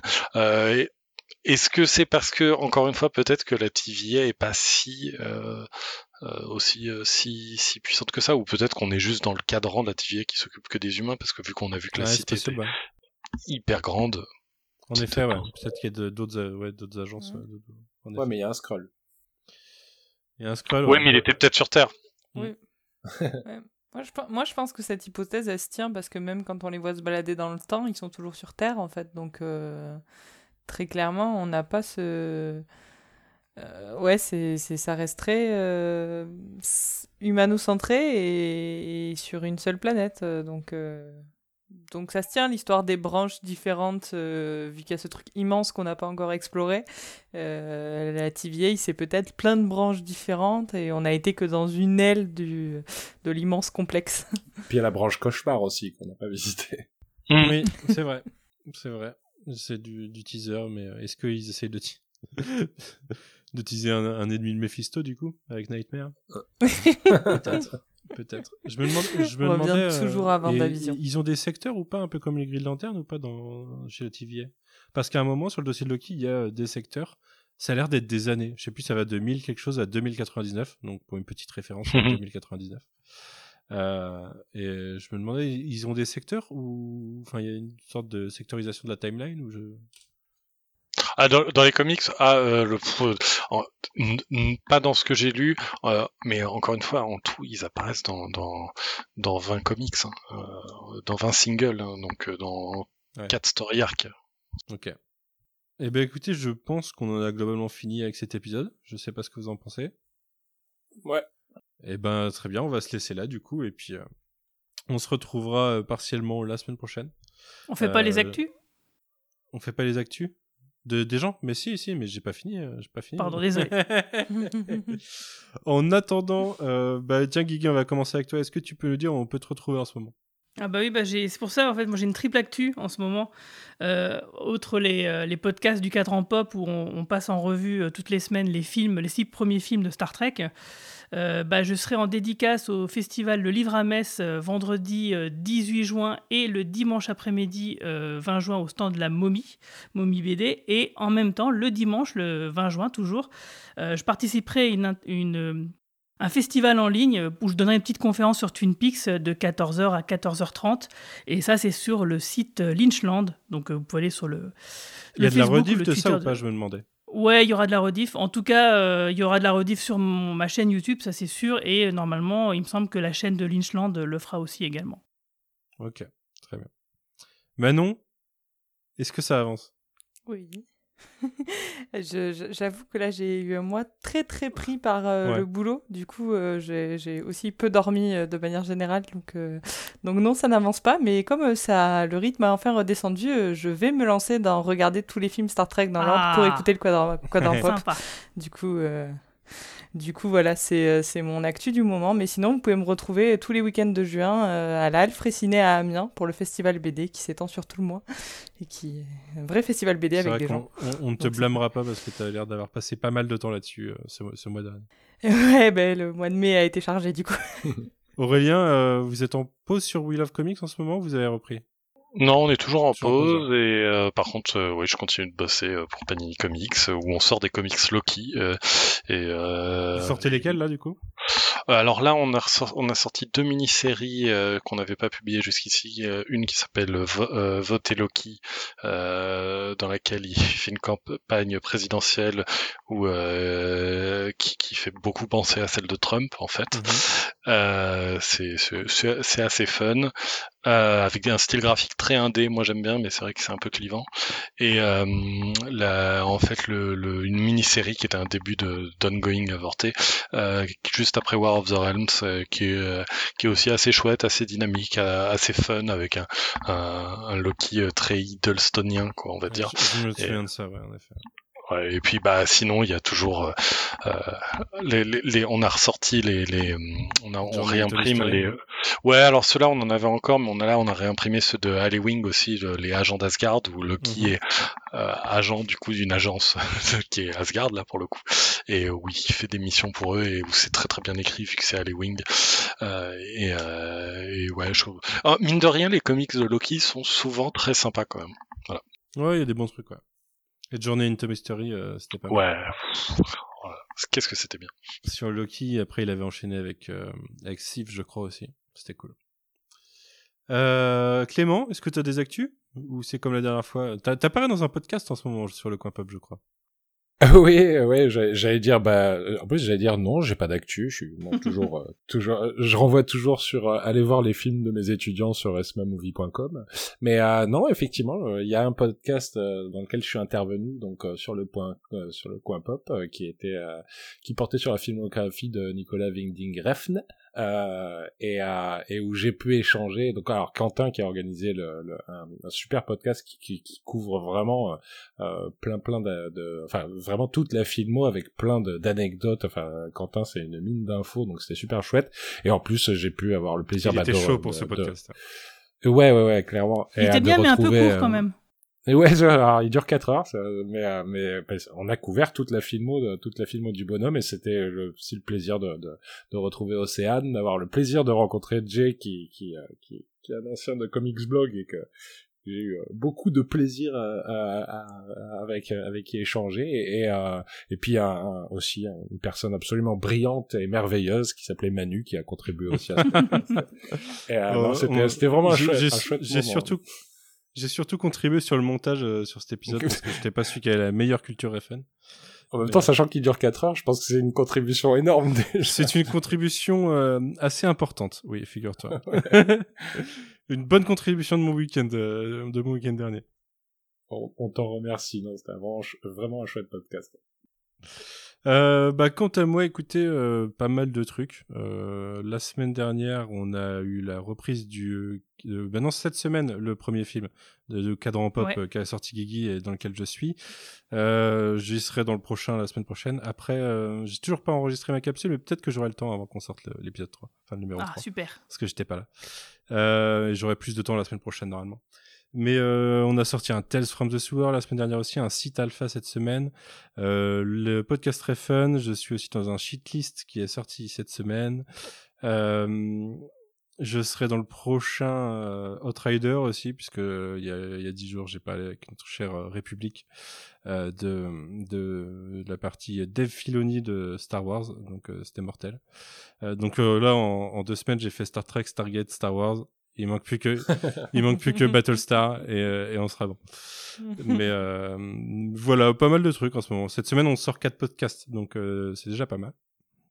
Et euh, on en sortira peut-être un petit peu moins d'ailleurs. Enfin, on galère un petit peu plus à trouver des dates d'enregistrement en ce moment parce que les gens commencent à être en vacances et surtout, il y a l'euro. il y a l'euro, c'est une des Mm. raisons pour lesquelles on enregistrera plus souvent le jeudi que le mercredi, euh, normalement. Euh, pour, pour ces YMCO et ça sortira donc le samedi comme avant alors que l'épisode sort le mercredi. On est désolé mais je peux pas monter en semaine en fait, pas aussi euh, pas aussi rapidement qu'un samedi. Euh, donc voilà, pas mal de trucs et puis alors moi j'ai un gros programme à venir.